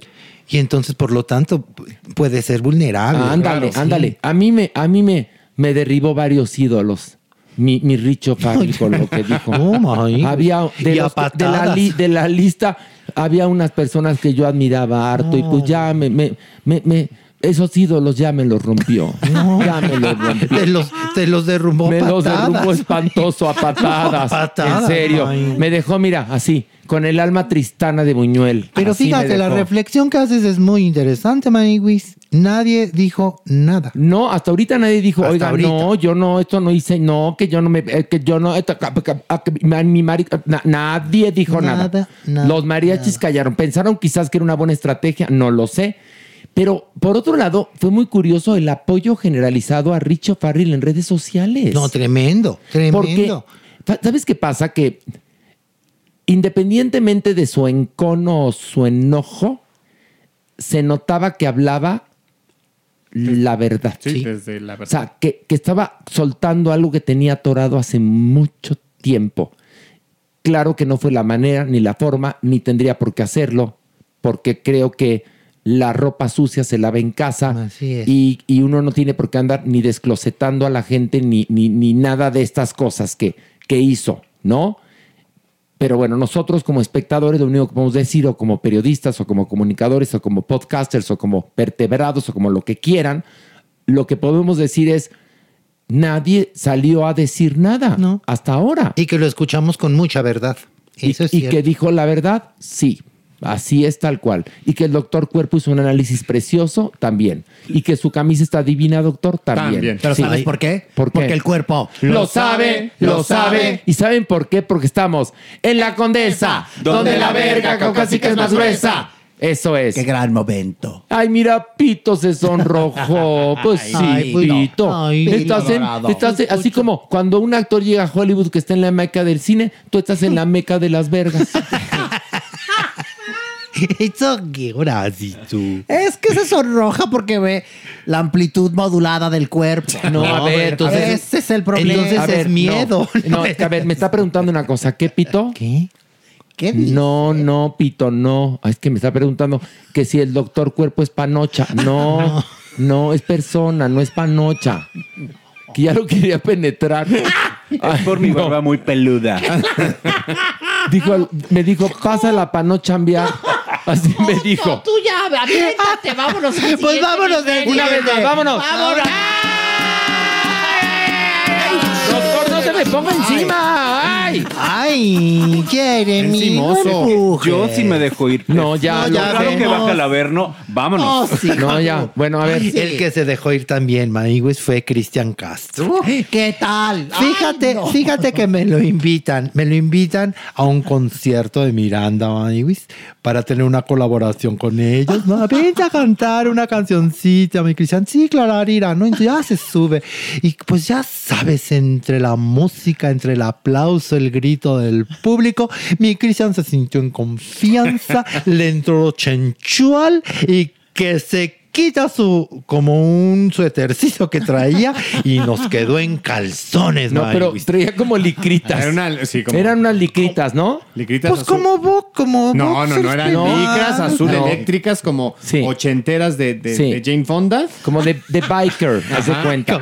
Y una chaquetita también ahí Sí. como de, de Mira, bomber tra- jacket. No, traía, traía un outfit como de, de Castro Street. Exactamente. Que por cierto yo puse en, en mis redes sociales cuando vi el video, dije que no era la elegancia musical, porque cuando Cristian Así- así lo era, sí, conocimos, el el mote que le puso Discos Melody era la, La elegancia, elegancia musical. musical. ¿Y qué entonces hubo tres o cuatro, ahí sí, que no al body shaming. Y dije, a ver, en ningún momento hablé de su cuerpo. Jamás. nunca dije que qué feo nunca. cuerpo, que qué bonito cuerpo, que me excitó. Nunca dije nada. Sí, miren, era, era, era un, un numerito, una bomber jacket y unos calzoncitos tipo, tipo los pitufos. Exactamente. Bueno, Pero te reclaman a pero la ti, ahora gente, sí no tú. al body shaming. A ver, señores, los bloqueé, ¿eh? Sí, a ver, no, nadie dijo que- insisto, generación de cristal, generación mazapán. Este no es su Maniguis. podcast. No nos escuche porque se van a ofender. Además- pero de entrada, no, no infieran cosas que yo no dije. Yo nada más dije que no era la elegancia musical, porque Cristian le- les aviso, cuando, cuando Cristian surge, es una especie de respuesta a Luis Miguel y vivía de traje y corbata. Así vivía Cristian Castro, traje y corbata, tanto que era la elegancia musical. Entonces yo nada más pregunté, ¿dónde quedó la elegancia musical? Nunca hablé de su cuerpo. Y a estas personas que no al body shaming, ese es su problema, mis, ver. mis amores, no es mío, ¿eh? Maniguis, pero te reclaman a ti cuando hubo miles, miles de comentarios y hasta memes, Maniguis, por este momentazo, porque se aventó Gran- momentazo gran momento. de Cristian Castro, que me queda claro que el primero que se divirtió fue él, antes que cualquiera. Uno de tantos memes que decían. eh, Cristian Castro está a la moda. Ahora anuncia embarazos en conciertos. Refiriéndose obviamente a Kazú y a mi Rihanna, ¿no? Porque sí se veía como Oye, panzoncito. oye, espérame. mi- mi ¿Y la. Veros qué dijo? Ah, mi Veros, mi Veros encantada. ¿Saliéndose por la tangente o sí? No, no, Abordó, no, no, él por supuesto. Agarró al Cristian. Por supuesto, siempre apoyando a su hijo y dijo, ay, mi hijo cumpliendo 40 años cantando y siempre divirtiéndose sin hacer daño a nadie. Sano y humilde. Felicidades, Eso. mi amor. Esa es una madre. Oigan, y miren quién está aquí con nosotros. Un aplauso al señor Juan Gabriel, por favor. Ay, Al- Alberto. Alberto Aguilera. Hola, ¿cómo están? Estupenda, estupenda. Yo, nada más, que me- me- Cri- Cristian Castro para mí es como un ahijado. Y quiero decir que a mí sí me gustó mucho lo que hizo con el grupo Miranda. Este, es más, les quiero confesar una cosa, hasta me calenté. Ay, no. Alberto, tú también te encuerabas. Claro. Te sacabas y la copa y te Sí, mojabas. sí, sí. Por favor. Porque hay una cosa, miren, yo, yo siempre fui como de, pues así como muy abundante. Bueno, no, cuando yo cantaba en esta primavera yo era delgadito. Sí, delgadito. Pero después pues ya me dejé ir y la verdad es que donde hay carne hay fiesta, ya sabes. No, pero usted no comía carne, ¿o sí? Estoy hablando en sentido figurado. Ah, con razón. Merengón. Pero Clararira, pues. Respeta al divo, merengón. Yo lo respeto, Sí. pero desea ser vegetariano. Además te voy a decir una cosa, querido merengón. A tu edad yo era más delgado que tú. No lo dudo. Madres. Así No que lo espérate dudo. que llegues al- a la edad en la que yo estuve. Alberto, en- oye, en yo mi presento, ah, te, plenitud. te- te quiero presentar, por favor, aquí, al cuerpo. Ah, yo ya lo conocí al Ya señor lo de, conocí, de mis ya. rusos. No, no es de mi roots. Es Jeremy. Jeremy. Jeremy Cruz. Jeremy Cruz. Te voy a decir una cosa. Pariente de. Celia. Con ese look que traes, yo nunca te hubiera hecho una canción, ¿eh? ni tan pinche No. como la actriz Chespirito, en serio. Pero bueno, yo nada más quería comentar, porque mucha gente me pidió en un live que hizo Horacio Villalobos que pues yo viniera aquí. A mí me gusta que... Sí, entonces a mí también. Vine a saludarlos. a decirles que- Ah, Por ahí me dijo un pajarito que uno de sus postres preferidos era el merengue. No, no, mi postre favorito era el pastel de Summers. Y que tiene mucho merengue. Exacto. Pero el merengue solito, mira, me quieres de alguna manera empatar con esta persona, con el Es que lo veo solo, con el galletero. De entrada. Solo yo- les quiero recordar que el pan dulce me trajo aquí a don Juan Gabriel. Sí, Mire, mire, señor de mis rusos. No es de mis rusos. Usted no es de mis rusos. No, di- dile el cuerpo. No, es que no, es muy pinche para decirle el cuerpo. Yo lo que puedo decirle al señor galletero aquí que me está de alguna manera queriendo prender la mecha es lo siguiente. No, yo Sí, no. sí, sí, sí, contrólate, cosa. merengón, por yo, favor. yo era vegetariano cuando vivía en el plano terrenal. Pero el pastel, pues sí me gusta mucho, pero no, tiene, no era pastel de carne, era pastel de harina. De tres leches. ¿m? Me gustaba mucho el de tres leches. Uy, que no me lo quiero hacían, imaginar. Me lo hacían con leche chipilo, boreal y alpura. La leche boreal. Tres, guau. tres leches. le echaban un chorrito de boreal, un chorrito de chipilo y un chorrito de alpura. Si no ¿Eh? había alguna, pues leche condensada y ya. Sí, Oh, tú muy no. bien, O sabe también, como yo iba mucho a Sambor por mis pasteles, me robaba las lechitas del, del café. Esas que vienen como en un Triangulito. Como en tetrapack. Sí. Pero bueno, yo nada más quiero decir que el Cristian yo lo conozco de siempre y es un encanto y me da mucho gusto. ¿Que se haya encuerado? Que se haya encuerado porque, porque está orgulloso ¿Por de su cuerpo. Y está bonito porque no al body shaming. Usted ni sabe qué es eso. Oiga, pero ¿Cómo? Espérate que le, le va a parar un gol ahorita. ¿Qué dijiste, merengón? Yo no entiendo la agresividad de la No. galletera en contra mía.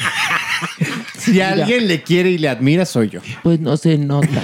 Y te voy a decir una cosa, mi querido merengón. Las galletas me gustan mucho. Sobre todo las que haces tú, las Marías.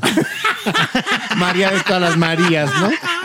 Por ¿No, supuesto. ¿no extrañas el pozole de, de De- de María, María Victoria? Victoria. Yo, yo, yo, sí, yo extraño el pozole de mi toallita, pero, pero ya algún día nos reuniremos. Y Toallita Ah, ya le dije, mucho, ya le dije a mi mucho. Toallita, cuando nos reunamos, Toallita, tráete del rojo y del verde, Toallita, que me gusta mucho. Pero bueno, ya los dejo porque, Ah, porque ya, divino. ya me harté de ustedes. Ay, qué sincero. De las agresiones del galletero. No. Ay, todo De por mí, tu culpa. y de, puro amor. y de Demi Russo. Pero te voy a decir una cosa, querido Sí, galletero. por favor.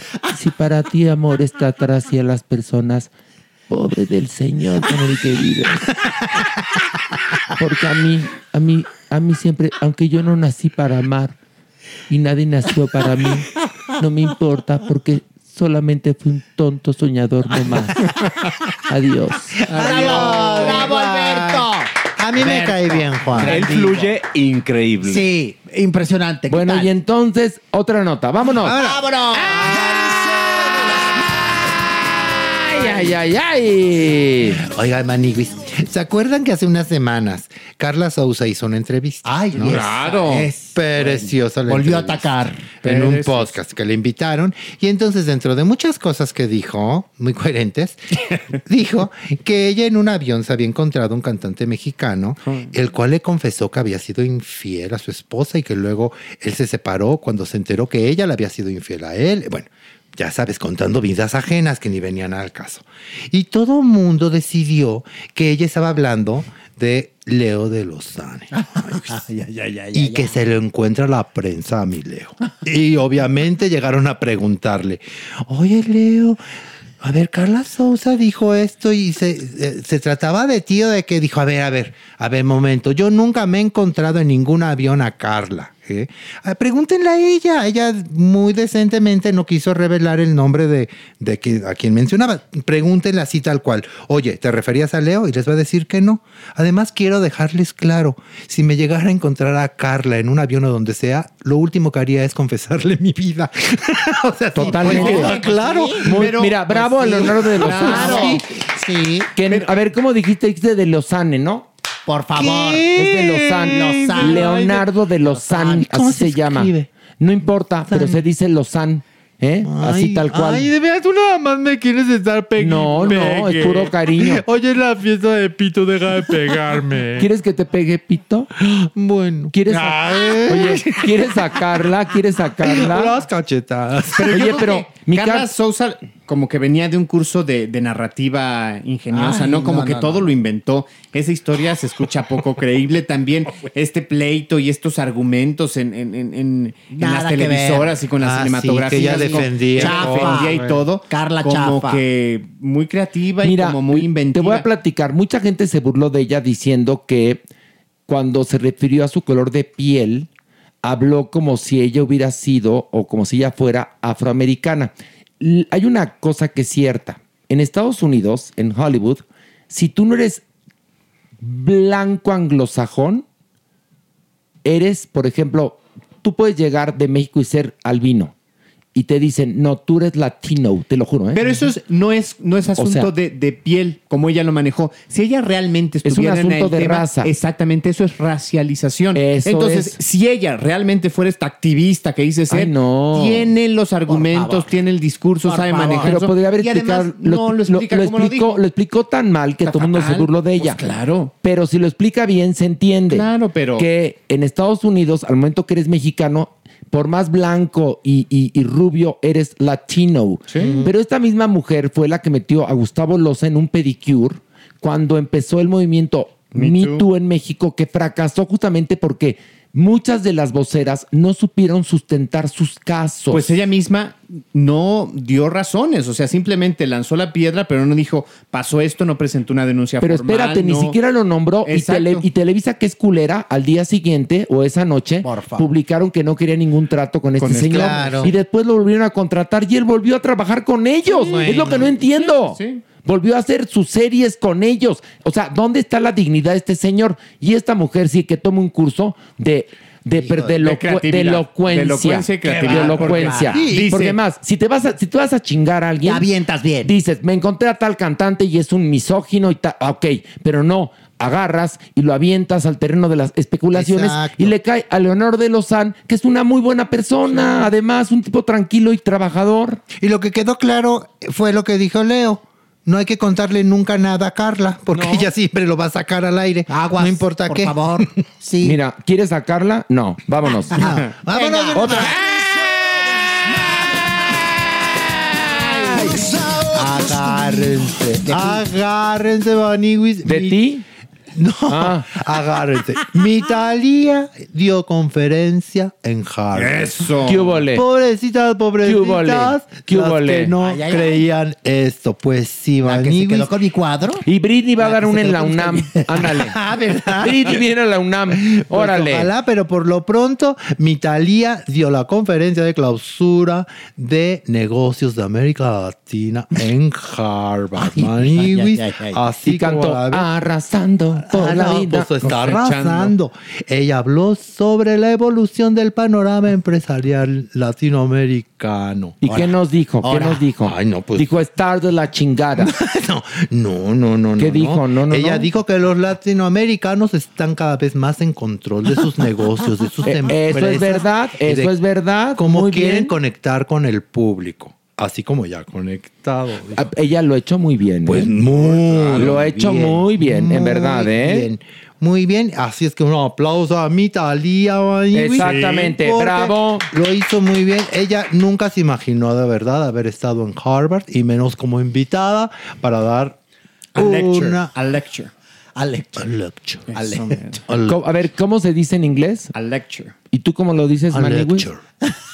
Bueno, por lo menos dijiste Ay, leche. ¿qué? ¿Qué. Ahora, si tú, tú no confías en mi inglés, ¿verdad? Little poor, little poor de ti.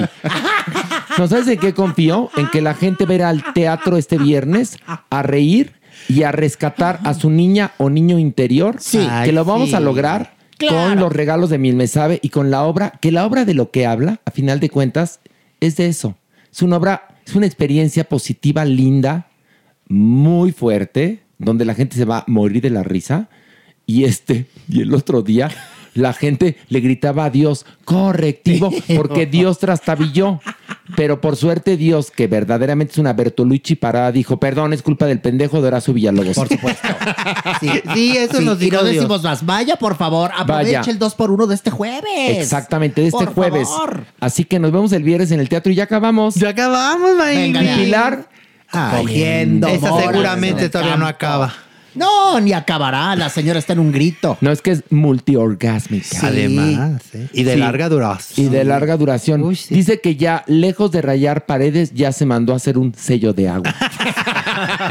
Que le dicen la plancha, que le ponen el dedo y tss, la señora. A mí me No, gusta eh. más el helicóptero. ¿Cuál? Donde llega, levanta polvo. que te oiga, ¿eh? Ah, mira, Espérate, el cuerpo.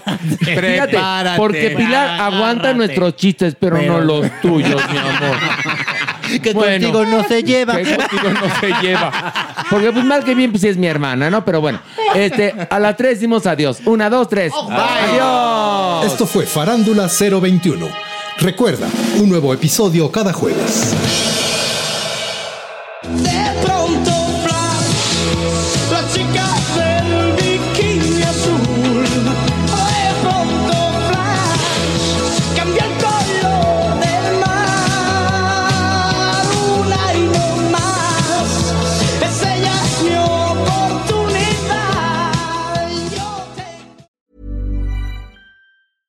Small details are big surfaces. Tight corners are odd shapes. Flat, rounded, textured, or tall. Whatever your next project, there's a spray paint pattern that's just right. Because Rust new Custom Spray 5 in 1 gives you control with five different spray patterns. So you can tackle nooks, crannies, edges, and curves without worrying about drips, runs, uneven coverage, or anything else. Custom Spray 5 in 1. Only from rustolium This message comes from BOF sponsor eBay. You'll know real when you get it. It'll say eBay Authenticity Guarantee. And you'll feel it. Maybe it's a head turning handbag, a watch that says it all, jewelry that makes you look like the gem, or sneakers and streetwear so fresh every step feels fly. eBay gets it. So look for the blue check mark next to that thing you love and be confident that every inch, stitch, sole, and logo is checked by experts. With eBay Authenticity Guarantee, you can trust that feeling of real is always in reach. Ensure your next purchase is the real deal. Visit eBay.com for terms. Even when we're on a budget, we still deserve nice things. Quince is a place to scoop up stunning high-end goods for 50 to 80% less than similar brands. They have buttery soft cashmere sweaters starting at $50, luxurious Italian leather bags, and so much more. Plus, Quince only works with factories that use safe, ethical, and responsible manufacturing. Get the high-end goods you'll love without the high price tag with Quince. Go to quince.com slash style for free shipping and 365-day returns.